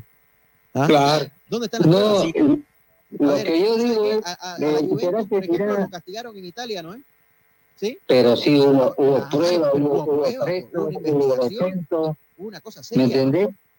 Correcto. ¿Qué hizo la FIFA? A ver, ¿qué pasó con el tema de la FIFA? cosa, ¿acaso el tipo que italiano se suspendió? Pregunto. Claro. No, no se No, suspendió. pues- se suspendió el fútbol No, italiano. pues, por y eso que perdió la categoría Juventus, ¿no? ¿No ha visto, No, no, ha visto lo que dice, dato, lo que otro. dice Lampe, lo que dice el presidente de Bolívar, de que eso está bien y estamos de acuerdo. Al maleante, al pícaro, a este que, que es este, un vándalo, hay que castigarlo. Pero no todos van a pagar por, este, por eh, los gustos por pecadores, ¿no? A ver, ustedes se acuerdan del caso FIFA Gate. ¿Qué, qué pasó? Ahí no se ahí el tipo que investigó y la ¿qué llama? la FBI, todos los que estuvieron metidos ahí, no dijeron, vamos, no hicieron conferencia de prensa y dijeron, señores, hay corrupción en, el- en la FIFA y vamos a dar nombres. No, ellos agarraron presos y metieron y o sea, no hubo esa conferencia haciendo su show, nada. Y algo que usted decía, Carlito, es cierto. Acá se está, si hablamos fino y si termina el campeonato hoy, supongamos de que lo suspendan, porque pueden suspenderlo. Si le da la gana en el Congreso, definen todos y se suspende. No hay descenso, o sea, no pierde la categoría nadie. Y los premios se van a repartir de acuerdo a la tabla. ¿Ah? Die Strongest, Always Ready, en ese orden, ¿no? Van a la Libertadores, eh, Bolívar y uno más, que, que ahora se me va el nombre. Nacional Y Potosí. Nacional Potosí, sí, y Nacional Potosí. Van a la Libertadores. Y de ahí para abajo, descenso. los otros cuatro van a la Sudamericana, porque sí o sí, ante la Conmebol el próximo año vos tenés que dar a ocho jugadores, a ocho equipos, ¿no? Cuatro Libertadores y cuatro Sudamericanas. Sí o sí, porque si no, No, es que castiga la Conmebol. no no no vamos a ser castigados también. Por eso. No, no va, no va a proceder de que venga un castigo. Es que también hay Ahora, antecedentes. sí, por ejemplo, Italia, por ejemplo, Abelito, nunca, está Abelito, se, se está- ¿no? está Abelito Ah. con nosotros para saber qué, qué repercusiones hay en La Paz, ahí en ese centro donde se ha dado a conocer la conferencia de prensa y además la participación del presidente de Diestronger, el señor Monte, donde dice que hay dirigentes de, de Diestronger que han estado en componendas de partidos, ¿no? No, hay muchas. Bueno, iremos primero por, por, por partes, digamos. El tiempo en el que se denuncia, digamos, ¿no? Eh, recordemos que estamos en plena eh, eliminatoria ya, hemos cambiado de chip, no tenemos liga, entonces es un momento perfecto para lanzar esta, esta bomba, podríamos decir, ¿no? Se tiene al menos 12 días, al 12 vamos a jugar con Argentina, el 13 ya todo se desconcentra y todo volvería a la normalidad. 12 días de parate para sacuar un humo, va- uno- blanco, una solución, si hay una suspensión del fútbol profesional, como así de eh, la Simón Bolívar. Abelito, cabalmente de eso quería comentarte. ¿Y qué pasa con la Simón Bolívar? Todo estaba listo para la segunda, para la segunda fecha de la segunda fase este fin de semana. Equipos que han invertido plata y todo eso, ¿no? Sí, sí, eso es el- la primera víctima, digamos, ¿no? El, fútbol de- del ascenso, Simón Bolívar, como queramos llamarla, pero eh, es la primera víctima. ¿Cuál es otra víctima? Podemos citar a Grover Carrillo, ¿no? Que incluso salió al frente y dijo, bueno, a mí me han hablado, pero nunca he aceptado. Entonces, no han comprobado sus propios dirigentes si es que efectivamente eh, se ha corroborado, se ha patentizado ese hecho de corrupción. Entonces, es- una segunda víctima. ¿Por qué? Porque también ya está fuera de, su club profesional, está sin trabajo.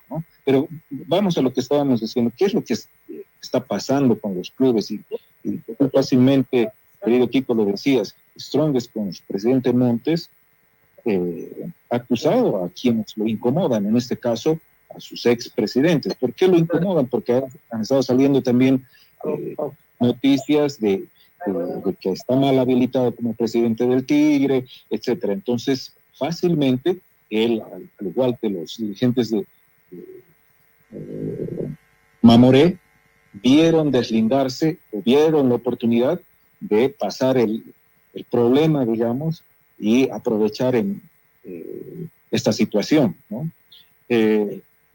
Tal vez van a haber otros intereses económicos, ¿no? Como adjudicarse los derechos de TV, algo que ya la misma federación lo ha estado haciendo a través de su plataforma.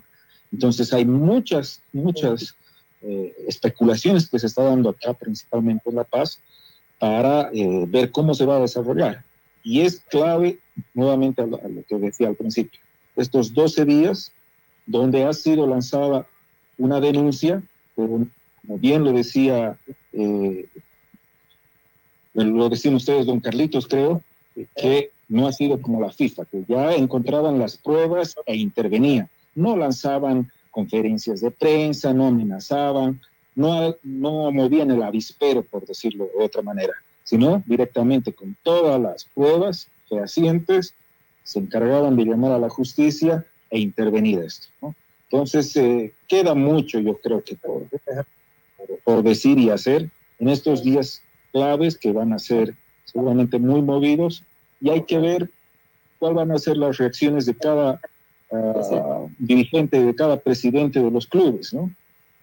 Eh, profesionales. Y luego también los de Simón Bolívar, porque también, como decían, tienen intereses y apuestos. El, un ejemplo, el, el señor que está invirtiendo en Alberto Villarruel San José, tiene mucho interés en que Oruro tenga fútbol y demás. Entonces, esto se va a manejar tal vez de una manera, eh, podría decirlo hasta muy calculada para continuar el fútbol, tanto de ascenso como de la liga profesional, pero se van a sacar muchos, eh, eh, muchas personas especiales, digamos, para los intereses también de, de los que ahora manejan el fútbol. ¿no? Eh, no, la, eh, la verdad, el, yo realmente creo que hay algo preparado. Ya esto, esto viene de hace, de hace tiempo, cuando dijeron que no iba a haber descenso, acuérdense, y salió Guavera diciendo que no apoyaba eso, había otros clubes. Me parece que hay algo preparado en torno a esto, ¿no? A la temporada. Considero yo de que a eso se ha sumado la crisis de clubes que está muy fuerte, el caso de Palmaflor, el caso de Mamoré incluso, que es candidato a, a descender. Es como que hay una estrategia, veo yo una estrategia, para ver cómo terminarlo el torneo antes, de cómo darle a la selección por ahí más tiempo de trabajo, eh, hay todo, ¿no? Pero porque la verdad es que a mí no me sorprende nada eso de tamaño de partido. La, eh, pienso que por ahí van a haber víctimas que no van a trascender, como el caso de Grover, ¿no? Eh, de, del muchacho este que, me, que tiene, por ahí ha tenido el infortunio de que el, el corruptor le hable a él, ¿me entendés? Porque pudo hablarle a cualquier otro jugador y porque no se animó, por lo visto, por lo que poco que escuché, no se animó a hablarle a figuras o a importantes del fútbol boliviano.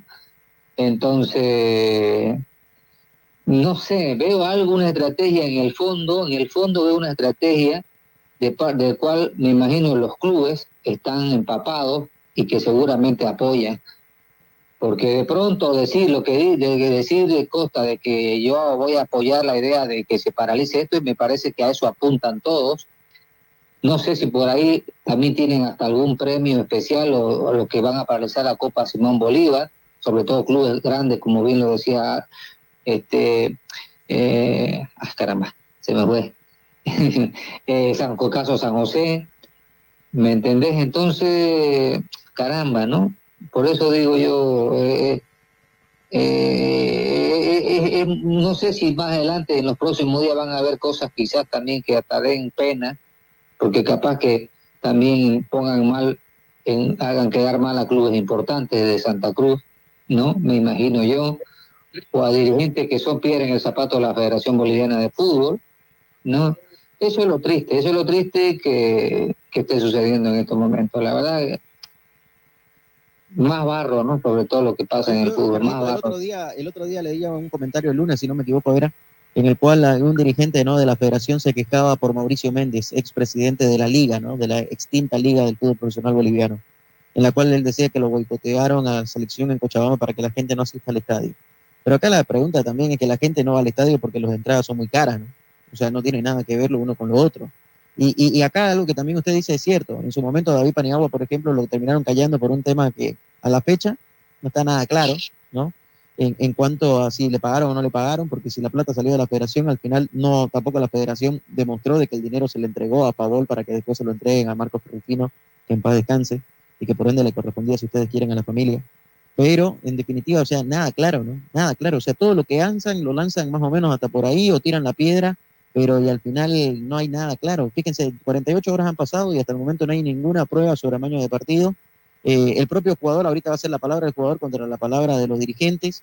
Eh, salió un comunicado, no sé si es oficial, pero salió un comunicado eh, en el cual pide ¿no? Libertad Gran Mamoré que se suspenda el campeonato. A ellos les conviene, por supuesto, que se suspenda el campeonato. Ajá, por supuesto. categoría, pues, ¿no? ¿Ah? Y entonces tienen que mostrar una evidencia, ¿no? Claro, tienen que mostrar una evidencia para que te paralice. también no vas a castigar a un jugador, ¿no? O sancionar a un jugador sin, sin la prueba, ¿no? Contundente. ¿Ah? Entonces, eh, acá eh, va a dar mucha tela que cortar, ¿no? Y eso que llamaron una conferencia de prensa, ¿no? Acá lo veo, Pablito Ortiz fue el que lo, el que lo compartió en el grupo de jornadas deportivas, ¿no? Para, para pedir que se suspenda el campeonato. Entonces, eh, es, es una cosa grave. La verdad que es una cosa grave. Favor se va a pronunciar mañana, ¿no? Parece. No mañana tiene, hay conferencia de prensa, pero creo, creo que en algo que hay que coincidir y tiene que ser un común denominador. Los hechos, los delitos hay que castigar, pero no por eso van a hacer todo lo que paguen. Entonces, los que son y los que han cometido delitos personalizados, a esos hay que castigar. El campeonato no se puede parar, en definitiva, porque Bolivia tiene que tener ya, no puede ser segundo año consecutivo que no tenga pues representantes legales a través de los títulos obtenidos deportivamente. Entonces, creo que tiene que acabar, tiene que terminar el campeonato y tiene que hacerse el ganador y tienen que castigarlos a los equipos que tengan que descender lastimosamente, ¿no es cierto? Y lo que decía Belito, algo que es fundamental, ya la gente está invirtiendo en la Copa Simón Bolívar. No solamente el presidente de la gente de eh, Club Deportivo o Alberto Villarruel San José, también el del Club Deportivo Totora Real Oruro, es un hombre minero que lo ha contratado a Sergio Apaza y eso lo hablé yo con el profesor Apaza y me dijo que tiene intenciones pero muy pero muy claras de llegar al profesionalismo. Plata no le va a faltar, le ha dicho a ese equipo. Entonces, son inversiones. Aquí en Santa Cruz, la gente de la Nueva Santa Cruz, la gente de Torrefuerte, del propio 24 de septiembre, la gente de Pancesa, en, en Sucre, los de Real Misque. Entonces, hay equipos que están invirtiendo plata, que están poniendo dinero y que de la noche a la mañana se les vaya a cercenar esas intenciones de poder llegar a consolidarse como campeones y llegar al profesionalismo, creo que es muy complicado. Para el martes 5 hay una reunión y vamos a ver qué es lo que va a pasar aquí en Santa Cruz de la Sierra. No, a mí lo que me llama la atención es de que la forma de cómo quieren terminar el campeonato. Cuando hay antecedentes en otras latitudes que fueron graves y con pruebas que se dieron a conocer y hubieron clubes sancionados, ¿no? El caso de Juventus que perdió la categoría, el Inter de Milán que arrancó el campeonato con, con una cantidad significativa de menos puntos, ¿no? Y, y así, ¿no? Ha pasado en otras latitudes. Y, y concuerdo, En el porque 2011 una declaración de, de Marcelo Martín que dice que el campeonato no tiene que parar, y es cierto, el campeonato no tiene que parar. ¿ah? Se tiene que Claro. sí, y, y se tiene que sancionar a los implicados, sí, y punto, ¿no? Porque ellos son los que, Por están- los, los que cometieron la falta, no, no los En- 400 en- jugadores que hay. En el 2011 y el 2012, cuando los jugadores de Guatemala fueron este, observados y lo hallaron culpable a tres jugadores de la selección, no la castigaron a Guatemala, no la castigaron a la selección, lo castigaron a esos tres jugadores de por vida. Creo que esa es la forma.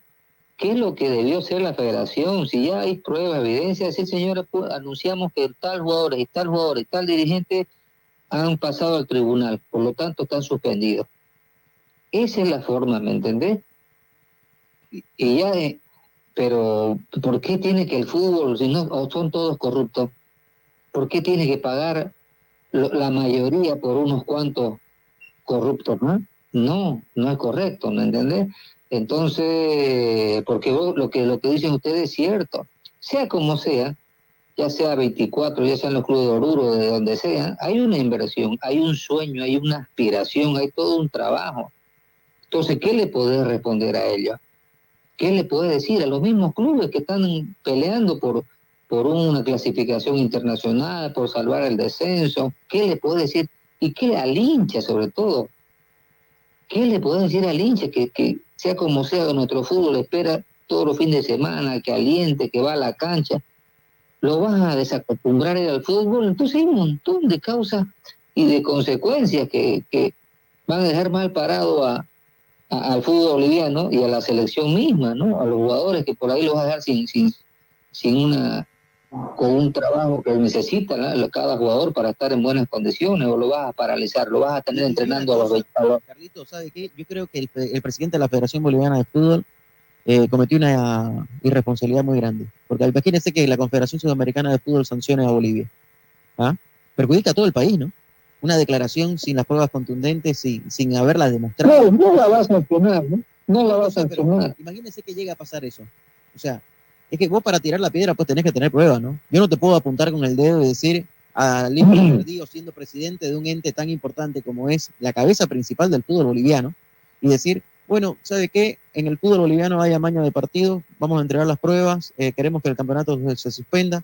O sea, es una irresponsabilidad tremenda. No te olvides que para empezar vos tenés un contrato firmado con una televisora, ¿no? Que pagó por los derechos y que tenés que cumplir una cantidad X de partidos. Y cosas que ya le vienen incumpliendo. En el 2020 no se lo, se lo entregaron completo de todo el paquete de partidos que tenía que haberle entregado y ellos ya pagaron por esos partidos. El 2021 también hubieron irregularidades, el 2022 pasó lo mismo y Kiko lo decía y es cierto, hemos dado premios internacionales a equipos que podemos decir que futbolísticamente no terminaron el campeonato para merecer ese premio, pero de igual forma fueron y participaron y representaron a Bolivia de forma internacional. Y ahora quieren hacer lo mismo de nuevo. Y otra cosa, ¿no? Die Stronge, haciendo un pequeño paréntesis, fíjense, Die Stronge en cancha, hasta el momento es el líder del campeonato. Si el campeonato se suspende, el campeón no va a ser Die Stronge, ¿no? Porque va a tener que quedar desierto esto. Entonces, eh, hasta el mismo Die Stronge lo están perjudicando porque ahora, al margen de que Die Stronge puede ir a Copa Libertadores y ganar los 3 millones de dólares si ustedes quieren, porque van a tener que ir representantes bolivianos el próximo año a la Copa Libertadores y a la Copa Sudamericana, sea como sea que termine el corteo, el Pero, eh, no va a tener ese honor de decir que soy campeón, porque otra vez se lo va a terminar truncando, ¿no? Ese sueño, por ejemplo, a la gente gualdinegra. Pero, Entonces, yo no sé, cosas. yo no sé qué puede, qué puede terminar esto, pero a mí me, me, me resulta hasta raro que nadie, ningún club haya dicho o que se haya reaccionado en contra de esta posición. Eso es lo que a mí me sorprende. Bueno, ¿O será que a todos les va a ejemplo, En convenir? el caso de Bolívar, dice de que quiere que el campeonato se diga, ¿no? Y Strong hizo lo mismo. Pero es Eh, tibio, pero tibio. claro, es que, como dice, pues Es nadie golpea la mesa, ¿no? Nadie pide las cosas claras. Eh, Pero peor, Bolívar tendría que ser el primero en golpear y decir, no acepto y voy a ir hasta las últimas consecuencias, pero no es tibio, no hay una reacción. De Marquero Claure que él es contundente cuando hay una cosa que va en contra de su club. Entonces, ¿será que todo, a todos está- lo ha convencido la federación? ¿O será que, no sé, pues no? La verdad que hasta ahora no, no, no sé, no le veo, no le veo ese tema. Cosa, fíjese, ¿no? Que la división profesional también puede afectar a la siguiente categoría. Porque, a ver, si no hay descenso, el próximo año, ¿qué va a haber? ¿18 equipos? ¿19? ¿El campeón y el subcampeón van a subir directo? ¿O cómo se va a. ¿no? del, del torneo nacional B? ¿Ah? De la Copa Por ahí está la tabla. Entonces, e- eso es lo raro aquí. Eso es lo Y raro aquí a elegir. Totalmente. Totalmente. O sea, hay muchas cosas. No, pero lo no podés.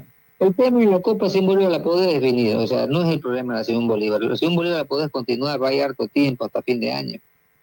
¿Me entendés? No es el problema de la Simón Bolívar. Es lo de menos. El tema es, es la división profesional. Ese es el tema. Y me parece que hay un acuerdo ya de todo. ¿Me entiendes? Por ahí es que todo para- al parecer van a, van a salir ganando con esa paralización. El único que yo veo perjudicado, y como ha ocurrido siempre, acordate que, la, que Bolivia para el Mundial del 93 también se paralizó el campeonato y fueron afectados muchos futbolistas, lo dijo Tucho en un ocasiones. Para que ahora el torneo es largo, ¿no? Entonces, entonces ahí está el tema. ¿Qué querrán? ¿Paralizarlo un año o todos seis meses para que la selección juegue, para que haga esto, pase esto? No sé, la verdad que no sé qué intentan hacer a nivel de federación y clubes, porque aquí están todos, no solamente la federación.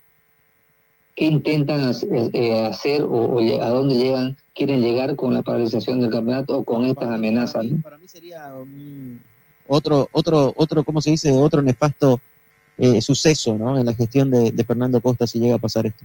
Porque antecedentes hay muchos, ¿no? Brasil, Alemania, en Grecia, en Italia, en otras ligas que hasta son mayores, ¿no? En cuanto a lo económico, en cuanto a protagonistas, en cuanto a jugadores. Y en ningún momento se le pasó a esos dirigentes por la cabeza suspender el campeonato, ¿no? Y cortar el torneo por, por un escándalo de esta magnitud, ¿no? De amaño de partidos. Obviamente fueron, buscaron, sancionaron, a tenían que sancionar, le, lo castigaron durante un año, dos años, hasta algunos de forma indefinida eh, o definitiva, y, y nada más, ¿no? Pero el campeonato continuó, y acá en Bolivia tiene que continuar. Lo que Bolivia necesita es fútbol, y más bien lo que necesita es mejor organización, lo que necesita es tener un torneo mejor estructurado, con, con los features completos, mejores campos deportivos. A eso hay que meter plata, ¿no? A eso hay que invertir. Eh, darle condiciones, eh, campos, que, que por lo menos todos los estadios del país que son, sí, de las gobernaciones, pero no es una obligación de la gobernación tener el campo deportivo bueno, sino de la federación, que ha recibido mucho dinero, nunca antes, nunca antes en la historia, y ustedes que tienen más años que yo en el periodismo, yo tengo 20 años apenas, pero nunca antes yo había escuchado de que la Federación Boliviana de Fútbol reciba casi 50 millones de dólares solamente por derechos televisivos. ¿ah? Y acá también en el momento de repartir la torta queda un pedazo para la Federación Boliviana de Fútbol y para los clubes. Y ahí esa misma plata debería salir para mantener los campos deportivos que ellos rentan ¿no? cada fin de semana. Porque debería ser así, para que obviamente el fútbol boliviano también mejore. De nada sirve que Bolívar estrene en que hay una mesa de billar, o que Blooming entrene en un campo deportivo que es muy bueno, y que llegue el fin de semana y juegue en una cancha donde la cancha está toda deforme, con puros huecos, en los cuales vos vas a caminar, correr, te lesionás solito, o donde la cancha es esponjosa, por ejemplo, en Potosí se juega con una cancha esponjosa, con el césped alto. Entonces, no hay regularidad y no hay buen fútbol, pues, ¿no? Porque entrenás en una mesa de billar donde querés jugar a uno o dos toques, pero al momento de que vas el domingo a rendir examen en un estadio, eh, la cancha es totalmente diferente. O sea, son muchos factores, Carlos. ¿Sabes qué, Fito? Otra cosa que se me ha venido a la mente es que yo creo que la, la federación y los clubes se han dado cuenta que han puesto en marcha una temporada la más horrible y tonta de todos los tiempos. Se han dado cuenta que jugar dos torneos paralelos o simultáneos, mejor dicho, ha sido el peor error que está, le está pasando factura a la mayoría de los clubes, porque tienen que viajar más, porque hay más gastos y- y no hay plata suficiente. Entonces van a utilizar quizás un congreso para cambiar y modificar todo y hacer que sea distinto hasta fin de año. ¿Quién te dice que se pueda eh, todo esto cambiar y se juegue un solo torneo largo hasta fin de año? Porque es verdad, no se puede jugar dos torneos simultáneos. En principio parecía que era así, darle competencia, darle roce, no, no. Pero creo que los equipos gastan mucho más plata y, y obviamente ante la crisis económica, pues no, no, no van a poder afrontar toda la temporada con este tipo de torneos. Entonces me parece que todo, pues, me parece que todo va por ahí también, que querer cambiar todo lo que se ha hecho mal y querer conducirlo hasta fin de año de otra manera. Ahora hay muchas posibilidades, ¿no? En La Paz, que de seguro Abelito también, ¿no? Se manejan muchas hipótesis en cuanto a este caso, ¿no? Eh, bueno, no hipótesis, más que todo compartiría lo que dice don Carlitos de, de al no haber una reacción contundente de los clubes o de un club en específico como Bolívar, como decía, es abaratar los costos, ¿no? Eh, hemos visto que pese a que se han mejorado las condiciones económicas en- de la televisora, igual los, los clubes han estado tropezando y sopesando con deudas no solamente de este año, sino incluso eh, de, de- de torneos anteriores, ¿no? Si bien no es un grueso de, la deuda de años pasados, pero sí hay, hay eh, obligaciones con, con terceros, ¿no? Entonces creo que es lo más eh, cercano a lo que podríamos ilustrarle también a nuestro radio oyente por qué está pasando lo que estábamos viendo en nuestro fútbol, es probablemente por la falta de recursos económicos y cambiar todos al mismo tiempo eh, el sistema de campeonatos reduciría los partidos, por ende reduce también los costos y los premios se van eh, jugando en lo que reste de uno u otro torneo, ya sea Copa División o Copa eh, Tigo. O en el peor de los casos, eh, todo se corta y se reparte los premios tal cual están. No creo que suceda ese extremo, yo creo que se va a seguir jugando, pero eh, partidos o un torneo como lo decía don Carlitos, ¿no? Entonces, tal vez esa viene a ser eh, la postura que podríamos dar a luces, ¿no?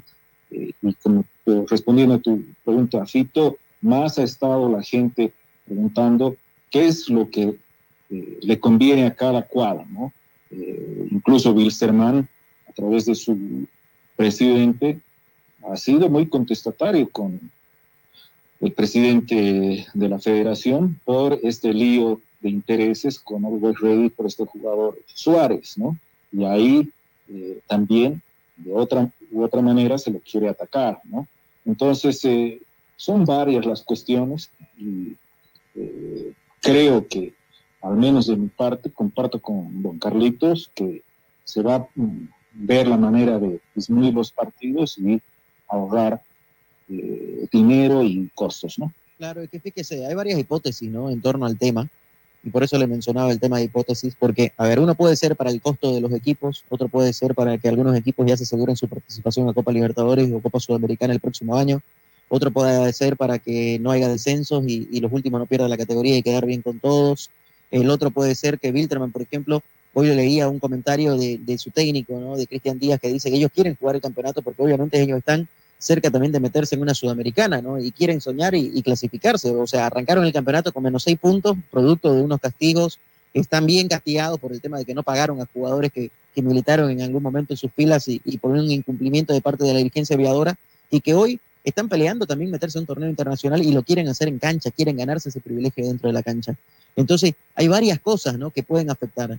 Eh, y hay también, en cuanto al referato, eh, lo decía hace ratito y lo vuelvo a repetir, cuando parecía de que iba a mejorar, pasando más bien del colegio de árbitros a la comisión ¿no? de árbitros de la Federación Boliviana de Fútbol y depender de la Federación Boliviana de Fútbol, esto ha sido como el cangrejo, ¿no? En vez de ir para adelante fue para atrás y, y en vez de mejorar terminó empeorando, porque ahora hay muchas susceptibilidades en cuanto a los árbitros, hay muchas susceptibilidades en cuanto a la dirigencia y sus intenciones, hay muchas susceptibilidades de los jugadores.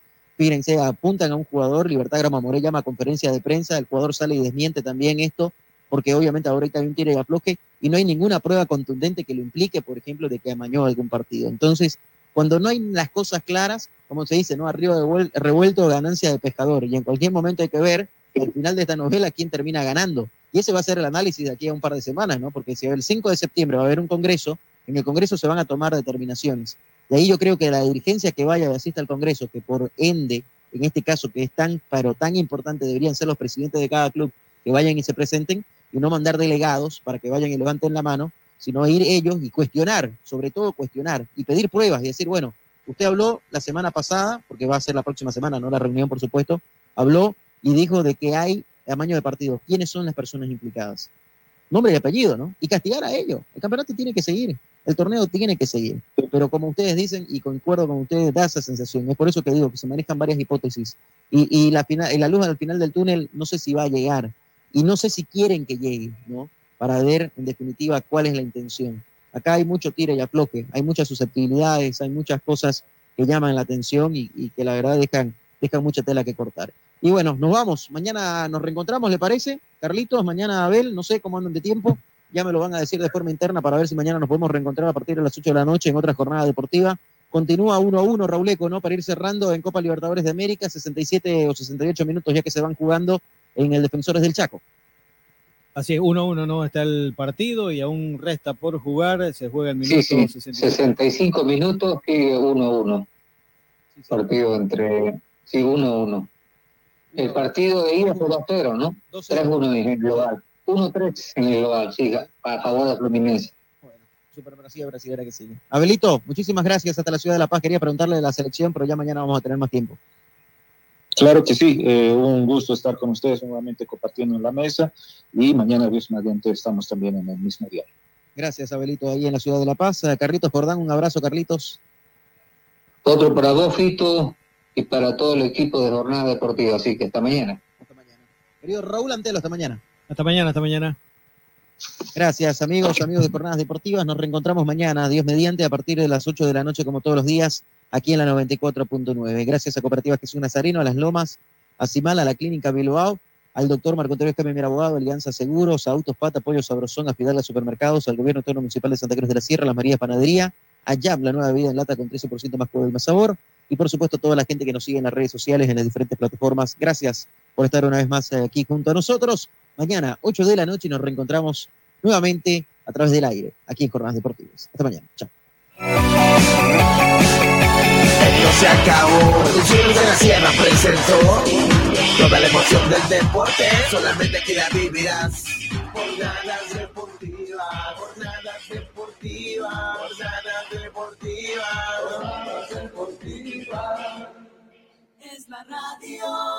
94.9. Todo el día con usted, compartiendo en el día, Radio amiga. Hasta aquí, el grupo Fides culmina su emisión. Si usted quiere contactarnos para publicitar, no lo dude. Llame al 337-2424. 337-2728. Que tenga buen resto de jornada.